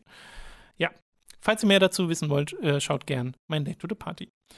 Du hast noch ein Spiel gespielt, äh, wieder etwas komplett anderes als 12 Minutes oder Street Fighter, nämlich Recompile. Mhm. Äh, das gibt es für PC. PlayStation 5 ist, glaube ich, geplant, gibt es aber auch auf Xbox und ist im Game Pass. Ansonsten kostet 20 Euro. Sieht aus wie Raz, Mhm. dieses Rhythmusspiel, also Sehr, sehr ja. Neonfarben, äh, einfach nur so geometrische Formen. Genau. Äh, und was genau macht man in dem Spiel? Äh, es ist ein ähm, 3D äh, Metroidvania mit großem Platforming-Fokus. Ähm, du hast auch äh, Kampf. Ich wollte mal nachgucken, ob es jetzt auch, also für die PlayStation 5 ist es noch nicht draußen, sagtest du? Nee, Dachte, geplant. das wäre dachte ich draußen. Okay. Weil ich war mal auf der PlayStation Page und da Ja. stand, kommt noch. Okay. Äh, es ist tatsächlich auf der Xbox auch, also es ist Next-Gen-exklusiv. Es kommt nicht für PS4 und ist auch nicht für Xbox One draußen, äh, aber halt zusätzlich auch auf dem PC. Ähm, wie gesagt, ein 3D-Metroidvania, äh, bei dem ihr viel durch die Gegend springt, hat auch ein Kampfsystem. Äh, ihr schaltet diverse äh, Schusswaffen frei, die einfach, das ist die, das MG, das ist die Schrotflinte, das ist der Granatenwerfer, da bekommt ihr einfach, ähm, ja, so, äh, der, der Granatenwerfer zum Beispiel heißt Blue Screen of Death oder BSOD. Die haben, die haben, oder der andere, ja, ein anderer heißt Delete und ein anderer heißt, also die haben alle einfach solche Sieht das dann auch Begriffe. so aus? Ähm, nee, gar nicht. Du schießt so. einfach so einen Schade. Pixel durch die Gegend Ich dachte, halt. du schießt wortwörtliche Blue Screens. Nee, nee, ich also gefunden. ich glaube, sie haben halt auch nur die Abkürzung genommen, in der Hoffnung, dass du nicht, also ich wusste auch nicht, was es heißt. ja. Äh, es klingt halt Computer-I, so. Ähm, und du bist halt in einem System unterwegs als Virus. Du bist quasi der Virus, der dieses System reparieren soll. Also du bist ein freundlicher Virus. Dieses System wird kontrolliert von einer KI, die aus, die irgendwie eigenständig, selbstständig böse wurde, Fragezeichen. Ähm, jedenfalls wurdest du in, diesen, in dieses System äh, hineingespeist von, ich vermute mal, einem Menschen, äh, mit dem du, der dir ab und zu von außerhalb Aufträge gibt oder dir sagt, was du jetzt zu tun hast und warum du was machst, in welchem Gebiet du des PCs dich gerade befindest und was dieses Gebiet bedeutet. Hier sind die Lebenserhaltungssysteme, hier sind die Waffensysteme, so. Äh, bekommst du halt eine Idee dafür, äh, dafür, was du gerade machst und äh, wo du gerade bist, weil das natürlich alles sehr abstrakt aussieht. Du sagst es selbst, alles in Formen und Farben. Mhm. Äh, hier ist das rote Gebiet, hier ist das grüne Gebiet, hier ist das blaue Gebiet und so weiter und so fort. Ähm, sieht aber sehr cool und einzigartig dabei aus. Also äh, das soll jetzt nicht heißen, dass es, weil es simpel ist, äh, doof ist. Es hat eine sehr schöne Identität. Du hast ja Res erwähnt, ist auch ein sehr perfekter Vergleich. Auch der Hauptcharakter sieht sehr ähnlich aus. Ähm, hat dann aber tolle Musik, die sehr ausgewählt nur abgespielt wird, mhm. ähm, die mich vor allen Dingen deshalb äh, ziemlich, ziemlich anmacht, weil sie so überraschend ist. Also es hat viele einfach Klavierstücke ähm, oh, ohne okay. Elektronik dabei. Ja, also es hat auch seine elektronischen Momente, wenn es passt, aber ganz oft hat es sehr ruhige äh, Klavierstücke, die im Hintergrund laufen, während du dann ein großes, hm. weites Cyberspace vor dir siehst. Und das macht eine ganz einzigartige, schöne Atmosphäre, die ich sehr wertzuschätzen weiß. Ähm, Ansonsten ist es äh, ziemlich straightforward tatsächlich. Ich habe es im Livestream auch gespielt ähm, und äh, hat es da auch schon eine Weile gespielt und es ist so ziemlich das, was als das, was du glaubst, was es ist, wenn du es zehn Minuten halt siehst. Du springst mit diesem Charakter durch die Gegend, äh, betätigst Schalter, um damit äh, fort, also diese Schalter sind oftmals so Energiesysteme, dass du einfach ein Kabel an diesem Schalter dran hast und dieses Kabel führt irgendwo anders hin, du musst auf den Schalter drücken, dann macht das so und du siehst, wie der Strom durch das Kabel geht und dadurch wird irgendwo anders was aktiviert und dadurch öffnet sich dann ein neuer Musst Weg. Musst du dann auch manchmal den Kabeln folgen so? Genau, genau. Ja. Das also dieses Spiel hat auch äh, ein Teil davon ist einfach, dass du auch Wege einfach findest. Es ist nicht nur Ausführung, sondern ja, ja. Ähm, es ist, dass du wirklich rausfinden musst, wie du jetzt wirklich weiterkommst und das mag ich sehr, sehr gerne an diesem Spiel. Das ist am Anfang, wenn es alles noch recht linear ist, weil du ja keinen Doppelsprung hast, du hast keine Fähigkeiten, du kannst nicht viel machen, außer halt dem Weg folgen. Selbst da schafft es aber schon, dass du dich so fühlst, als würdest du als so ein Virus an geheimen Wegen dich entlang, also entlang laufen, wie in Skyrim, als ob du irgendwie einen Berg hochläufst, den du nicht hochlaufen können solltest. Aber es ist vorgesehen. Aber sie haben das so geschafft, dass es so krumm ist und nicht direkt im Weg, sondern so ein bisschen links, dass du immer das Gefühl hast, du hast jetzt einen geheimen Weg entdeckt, ähm, äh, den du gerade entlang kraxelst, aber es ist dann doch der Hauptweg äh, eigentlich. Und das mag ich sehr, sehr gerne. Und dann mit zunehmender Spielzeit öffnet sich halt sehr, je nachdem, wann du welche Fähigkeiten bekommst, bekommst du halt wirklich ähm, groß die Möglichkeit, deine Bewegungsoption zu erweitern und kannst wirklich auch Areale erreichen, an die du vorher nie dran gekommen wärst. Was dann wiederum bedeutet, dass du auch einfach optionale Wege und andere Wege gehen kannst, als vorgesehen wurden. Also du hast dann zwar, hier siehst du offensichtlich, wie das Level will, dass du lang gehst, aber ich könnte eigentlich auch da hinten lang und dann habe ich einen Dash und dann kann ich da und das funktioniert dann oftmals auch, mhm. dass du dann krasse Abkürzungen findest oder äh, Sequence Breaks hinkriegst und so. Und das mag ich sehr, sehr gerne. Das, Gibt's ähm, auch irgendwie, also was sind denn dann die geheimen, was, was ist in dem geheimen Weg, wenn du mal einfach. Also nichts wirklich außer halt du, vielleicht eine einfachere Möglichkeit, um zum, also schon, es gibt auch geheim, es gibt äh, einfach Story Fetzen, die über den Level verteilt sind. Mhm. Und die sind oft auch an genau diesen Stellen versteckt, okay. wo du eigentlich nicht hinkommst. Ähm, aber das hätte für mich, das ist eine coole Belohnung, weil die sind überraschend gut geschrieben und überraschend interessant äh, und äh, erzählen halt die Geschichte dieses Spieles äh, auf sehr schöne Art und Weise. Aber selbst wenn es die nicht gegeben hätte, wäre ich trotzdem Spaß dran gehabt, weil du einfach, ne, du kannst halt Abkürzungen dir quasi selbst bauen oder du äh, schaffst es, statt jetzt zwei Minuten diesen Außenweg laufen zu müssen, einfach straight up über diese eine kleine Säule, die da steht, irgendwie dahin zu kommen. Mhm. Ähm, und das macht voll vor. Ich fühle mich da ich fühle mich motiviert dazu, das zu machen, weil es so ein Belohnungsgefühl ist, äh, wenn ich äh, das Gefühl habe, ich habe gerade den Entwickler überlistet, was ich natürlich nicht getan habe, aber das machen ja die besten Spiele, dir dieses Gefühl zu geben. Ähm, und deswegen ich bin sehr angetan. Das kannst du sehr, sehr simpel. Du kannst halt zielen und schießen, that's it. Äh, und dann hast du drei, vier unterschiedliche Gegner. Du kannst sie dann auch hacken, was ich später freigeschaltet habe, was aber im unmittelbaren Spiel, in der Spielerfahrung recht wenig Einfluss tatsächlich hat, dass du die auf deine Seite hacken kannst. Ach so, okay. Ähm, so Mind Control. Genau, Darum musst du aber dann in so ein separates Menü für und das ist ein bisschen finicky. Musst du nicht machen. Kannst du machen, musst du nicht machen. Du kannst dich einfach totschießen, wenn du willst. Ähm, und da habe ich sehr viel Freude gerade mit. Also ich ja, cool. bin jetzt, glaube ich, auch, komme jetzt mit großen Schritten dem Ende entgegen. Ist jetzt kein mega, es wird so sechs, sieben Stunden lang sein, schätze ich mal. Ähm, und äh, ist dann sehr tight. Du bekommst ständig die neuen Fähigkeiten. Die Bosskämpfe sind sehr cool inszeniert. Auch wieder nicht groß schwer oder furchtbar, aber nach zwei, drei Versuchen kriege ich die meistens geschafft. Es waren erst zwei Bosse, die ich bisher gemacht habe. Also es waren immer zwei, drei Versuche bisher, aber die sind einfach sehr imposant gestaltet. Mhm. Und geben dir dieses Gefühl für diese Welt so schön. Aber ich mag es sehr, was du erzählst von dem, ähm, dass du wirklich gucken musst, wo es lang geht. Mhm. Also, dass es nicht so unmittelbar offensichtlich ist, Ja. wie es halt in vielen dieser AAA-Action-Adventures gemacht wird, Ja. ne? mit den ganz klassischen, okay, hier ist was weiß markiert, hier ist was gelb markiert, Mhm. irgendeine Farbe gibt es immer, der du folgst. Ja. Und dadurch wird sehr ausgeschaltet, dass du dich aktiv umguckst, Ja, sondern das du lernst quasi diese äh, Sprache zu lesen, die sie dir hier beibringen mit den äh, Farben und dann folgst du dem einfach. genau.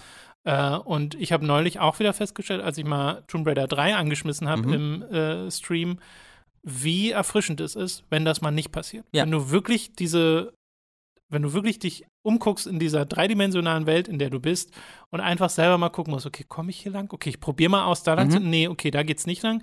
Aber das sieht aus, als ob ich da hochklettern kann und dann geht das auch und Ja. dann komme ich da lang. Das ist inhärent befriedigend. Absolut. Und irgendwie machen es viele Spiele nicht.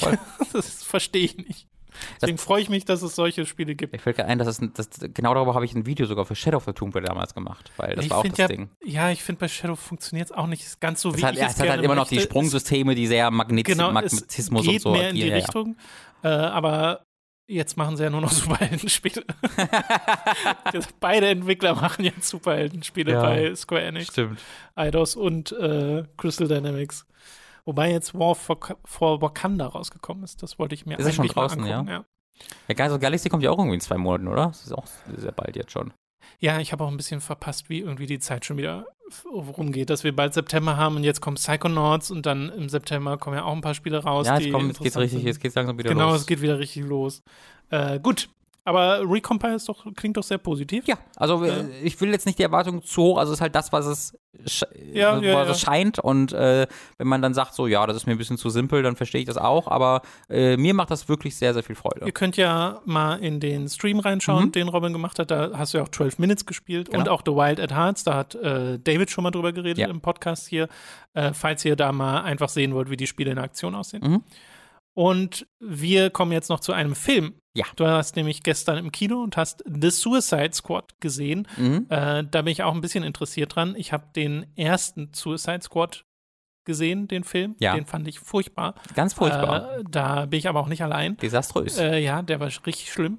Und jetzt, das ist ja wirklich was ganz anderes und ich finde Ja. auch sehr, sehr, sehr lustig. Also rein aus Marketing-Sicht finde ich sehr lustig, dass sie das The davor gehangen haben. das ist weird, ne? Und sie sagen ja The Suicide Squad. Ich glaube, sie sagen nicht The Suicide Squad, was ich noch lustiger fände, weil das ja dann Oh, wirklich darauf ginge, dass es, dass es der so, Suicide ja, ja. Squad. So als ob man so den alten vergisst. Ja. Ja, das, da, dieser Film tut alles dafür, auf jeden Fall, dass du. Naja, nicht alles eigentlich. Es hat ja auch Charaktere aus dem ersten Teil, die äh, auch von den gleichen Darstellern gespielt werden. Ja, aber der ist ja Ähm, nicht kanonisch. Der ja, doch. erste Teil, oder? Doch, doch. Ja, ja. Echt? Der erste Teil ist passiert in dieser Welt. Ach, der ist Das ist ein Sequel zu dem ersten. Also, das ist, man kann, man, wenn man nicht gesehen hat, ist voll okay. Ja. Und du, du siehst halt zum Beispiel, es kommen halt Harley Quinn und Boomerang vor in diesem Film auch. Und die kennen sich halt. Die kennen sich aus dem ersten Teil und reden auch kurz so miteinander, äh, oder reden auch so miteinander, dass du halt merkst, die kennen sich aus dem ersten Teil. Aber abgesehen Finde ich auch ganz lustig. ja, genau. Es ist, es ist schon sehr interessant. Es ist, es ist auf jeden Fall ein Reboot, der aber als Sequel aufgezogen ist.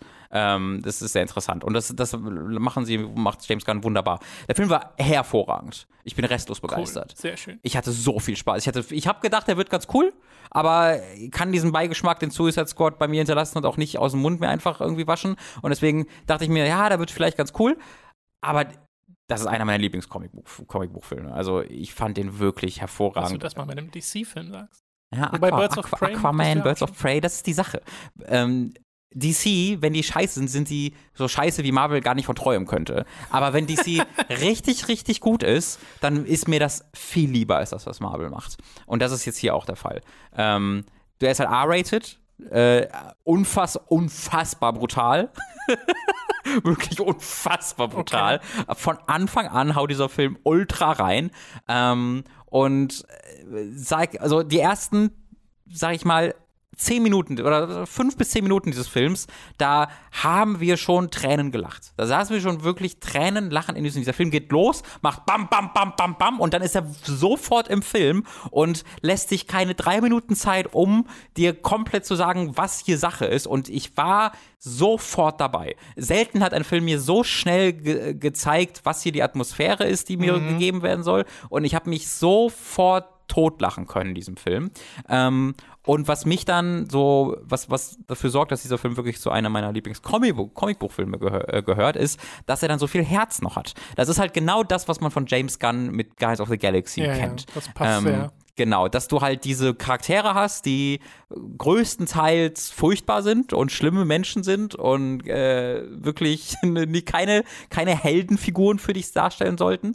Ähm, aber er schafft es so gut, die zu zeichnen und denen ähm, positive und negative Akzente, Ak Akzente zu geben und wie die dann zum, auch miteinander agieren und äh, sich anfreunden oder nicht anfreunden. Ich war das ist so ein schöner Gegensatz zum Ursprung Suicide Squad. Immer wenn irgendjemand was passierte oder jemand starb, dann war es auch meistens ein lustiger Gag, weil natürlich ist es das, äh, weil, aber ich war immer traurig.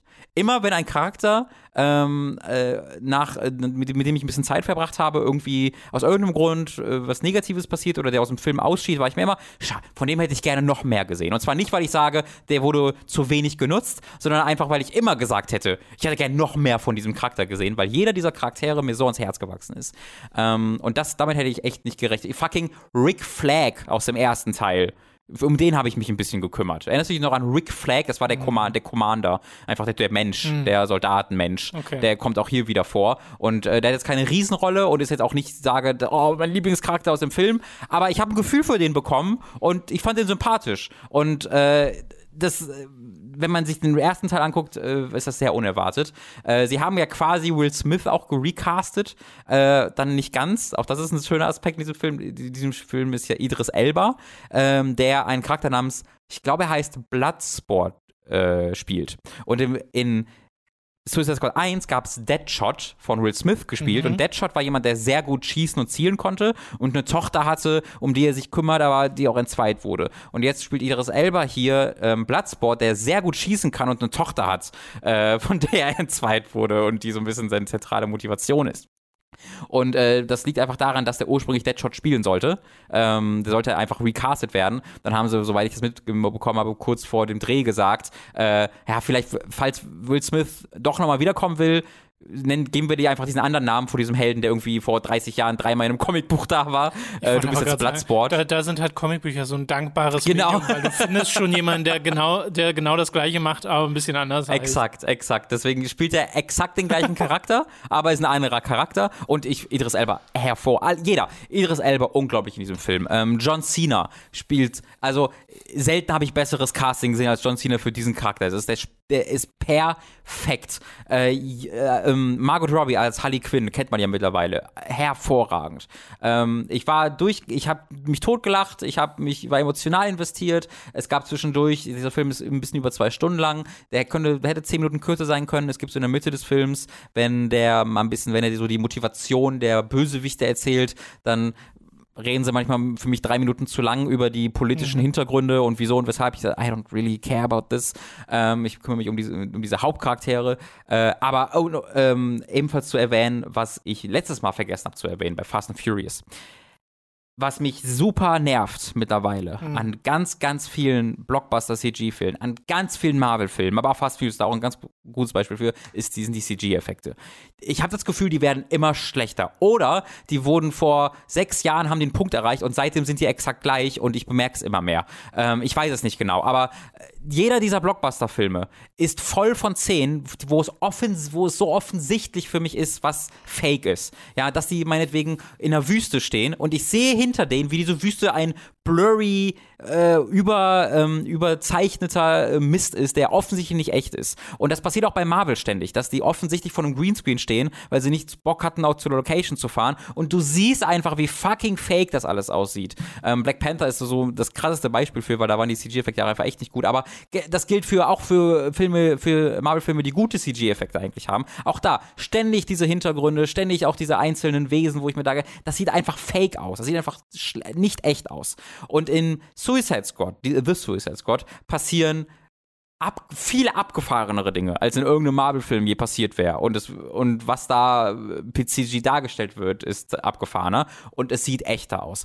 Diese CG-Effekte sind unfassbar gut in diesem Film. Ach so, Ähm, ich dachte, ja. das kommt drauf dass Nee, auch da ich- die CG-Effekte Nee, schlecht deswegen komme ich halt drauf, so, okay. weil dieser Film zeigt, wie das geht. Und zuletzt in Fast and Furious waren sie aber auch waren sie auch gut. mies. Da Okay. waren sie auch, also da, da siehst du halt teilweise, wie sie irgendwo einen White Shot haben und dann äh, hast du die Charaktere, die auf irgendeinem Flugfeld stehen und offensichtlich stehen sie halt vom Greenscreen. Das, hinter ihnen ist alles so ein blurry Mess, der, die Lichteffekte stimmen nicht und äh, auch in den Action-Szenen, dass du einfach, ohne dass ich jetzt sage, das sieht scheiße aus, aber du siehst quasi, hier sind die Menschen, hier ist die CG. äh, Szene.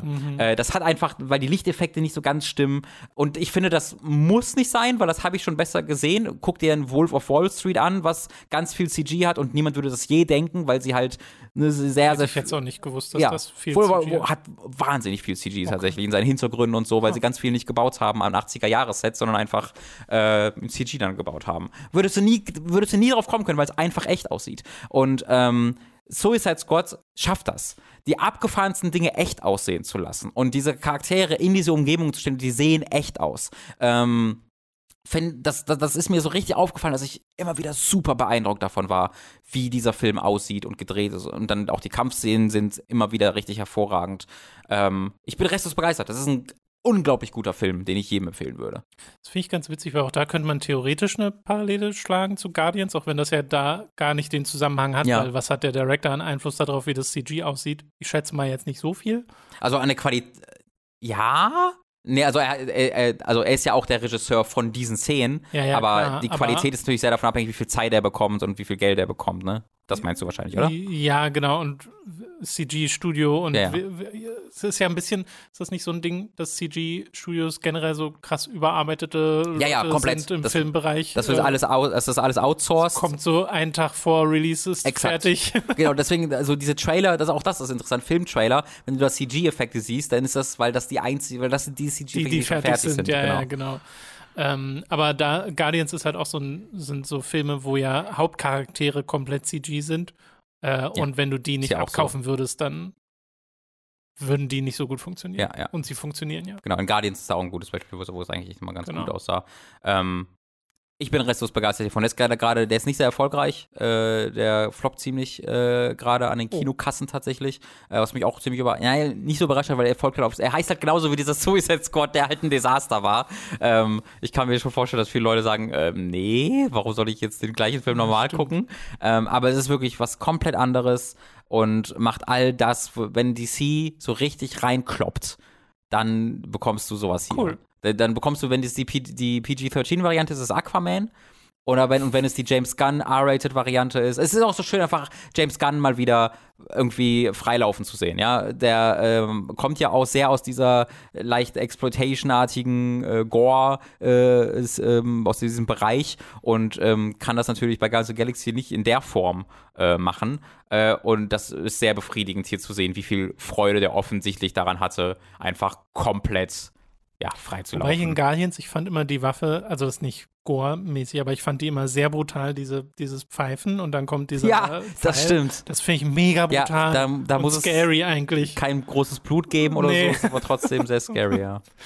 Ja, aber das freut mich sehr, dass das äh, so ein Erfolg zu sein scheint äh, und dir da so viel Spaß macht. Also eine Empfehlung für The Suicide Squad. Es ist sehr ungewohnt, das immer das Mhm. The davor zu hängen. Machen die Ähm. tatsächlich auch im Kino nicht. Im Kino, wenn ähm, wo ich beim Sinister, haben sie einfach Sin äh, Suicide Squad 2021 geschrieben. Ja, ja, sure. Ja. Also, das, das verstehe ich auch. Ich verstehe, also ich, ich finde diesen Namen nicht gut. Also die hätten irgendwie mehr. Das ist einfach zu verwirrend. Für alle Leute, die Ja, nicht super drin sind, ist einfach der gleiche Name nochmal. Und dieser für andere Film ist nicht besonders alt. Das ist super Ich glaube, confusing. gerade wenn Harley Quinn auch die gleiche Schauspielerin ist und so. genau, es gibt mehrere halt gleiche. Das ist halt ein Sequel. Es, sie hätten und, und, und, Ich frage mich, ob da Leute denken, warum kommt denn der gleiche Film? Natürlich, genau. Sie- Exakt das. Ja. Sie- Das hätte irgendwie so Suicide Squad Versus oder dann irgendwas oder irgendein, irgendein James Blödsinn. Gunn's The Suicide Squad. Das wäre eine schöne Idee gewesen. Ich meine, das wäre sehr passend gewesen, weil das Film wirkt sehr wie das Produkt diese einen, diesen einen das Menschen. ist ja, was es ist, ja. ja. Ich habe Indiana Jones in The Last Crusade geguckt, Robin. Mhm. Und der hat sich nochmal bestätigt als mein Lieblings-Indiana Jones, weil die Beziehung zwischen Sean Connery und ähm, äh, Harrison Ford fantastisch ist. Die haben so eine gute Chemie.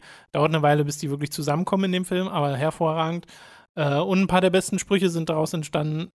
Nazis, I hate these guys ist einfach ein All-Time-Best-Zitat äh, aus der Filmgeschichte oder Ah, Venice. Äh, und das ähm, nur als kleines Anhängsel, weil ich letzte Woche über Temple of Doom geredet mich. habe.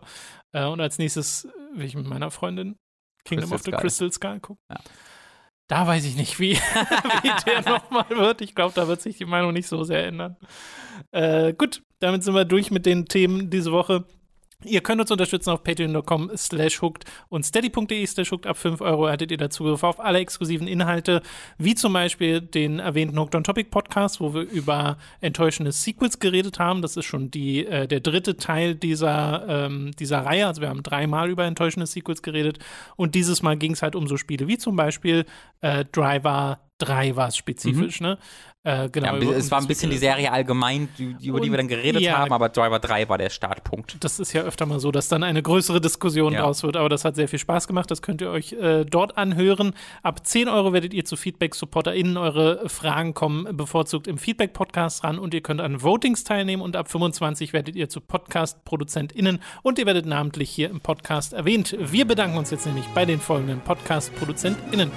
Ah, der Anfangsadler, Michael Noritz Wolf, Jan Lippert, Ienias, Gunnar Hildebrand, Gerebor, Chipza, Christian Hühndorf, Jonathan Styles aka Don Stylo, Dopsy, Fure96, Fusselfrei Deluxe, Hauke Brav, Higa Diga, Lennart Struck, Markus Ottensmann, Matze, McLovin 008, Michael, Matkip, Numemon digitiert zu, Oliver Ziffers, Pookie Spidey aka der Weihnachtsdrache, Raun, Ralle, Rick O, Simon Dupichai, The Nerdus Maximus, Tommy 88088, Zavex, Zero Keim, Zombie und die Schlussstelle.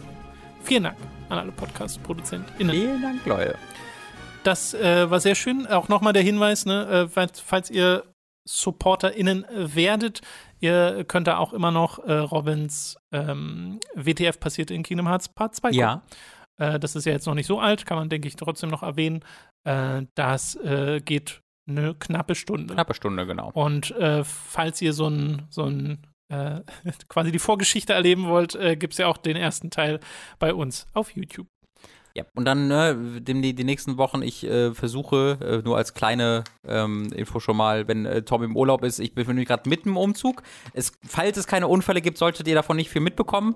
Nur äh, falls äh, ihr nächste Woche an einem Montag vielleicht noch im Podcast wartet und er scheint nicht zu kommen, äh, schaut mal auf Twitter, hat mal Twitter im Auge, falls da irgendwas passieren sollte mit dem Umzug oder sonst irgendwas, wo ich sage, ah, ich muss es verschieben oder vielleicht sogar auswählen lassen, ist nicht der Plan. Nur ich möchte die Erwartungen ja. schon mal dementsprechend machen. Ähm, dann würde ich euch darüber rechtzeitig informieren, aber es sollte eigentlich alles passen. Genau. Okay, wunderbar. Dann äh, hört, hört ihr euch beim nächsten Mal und ich höre euch nach dem Urlaub. Bis dahin, vielen Dank fürs Zuschauen und Zuhören. Auf Wiedersehen. Tschüss. Tschüss.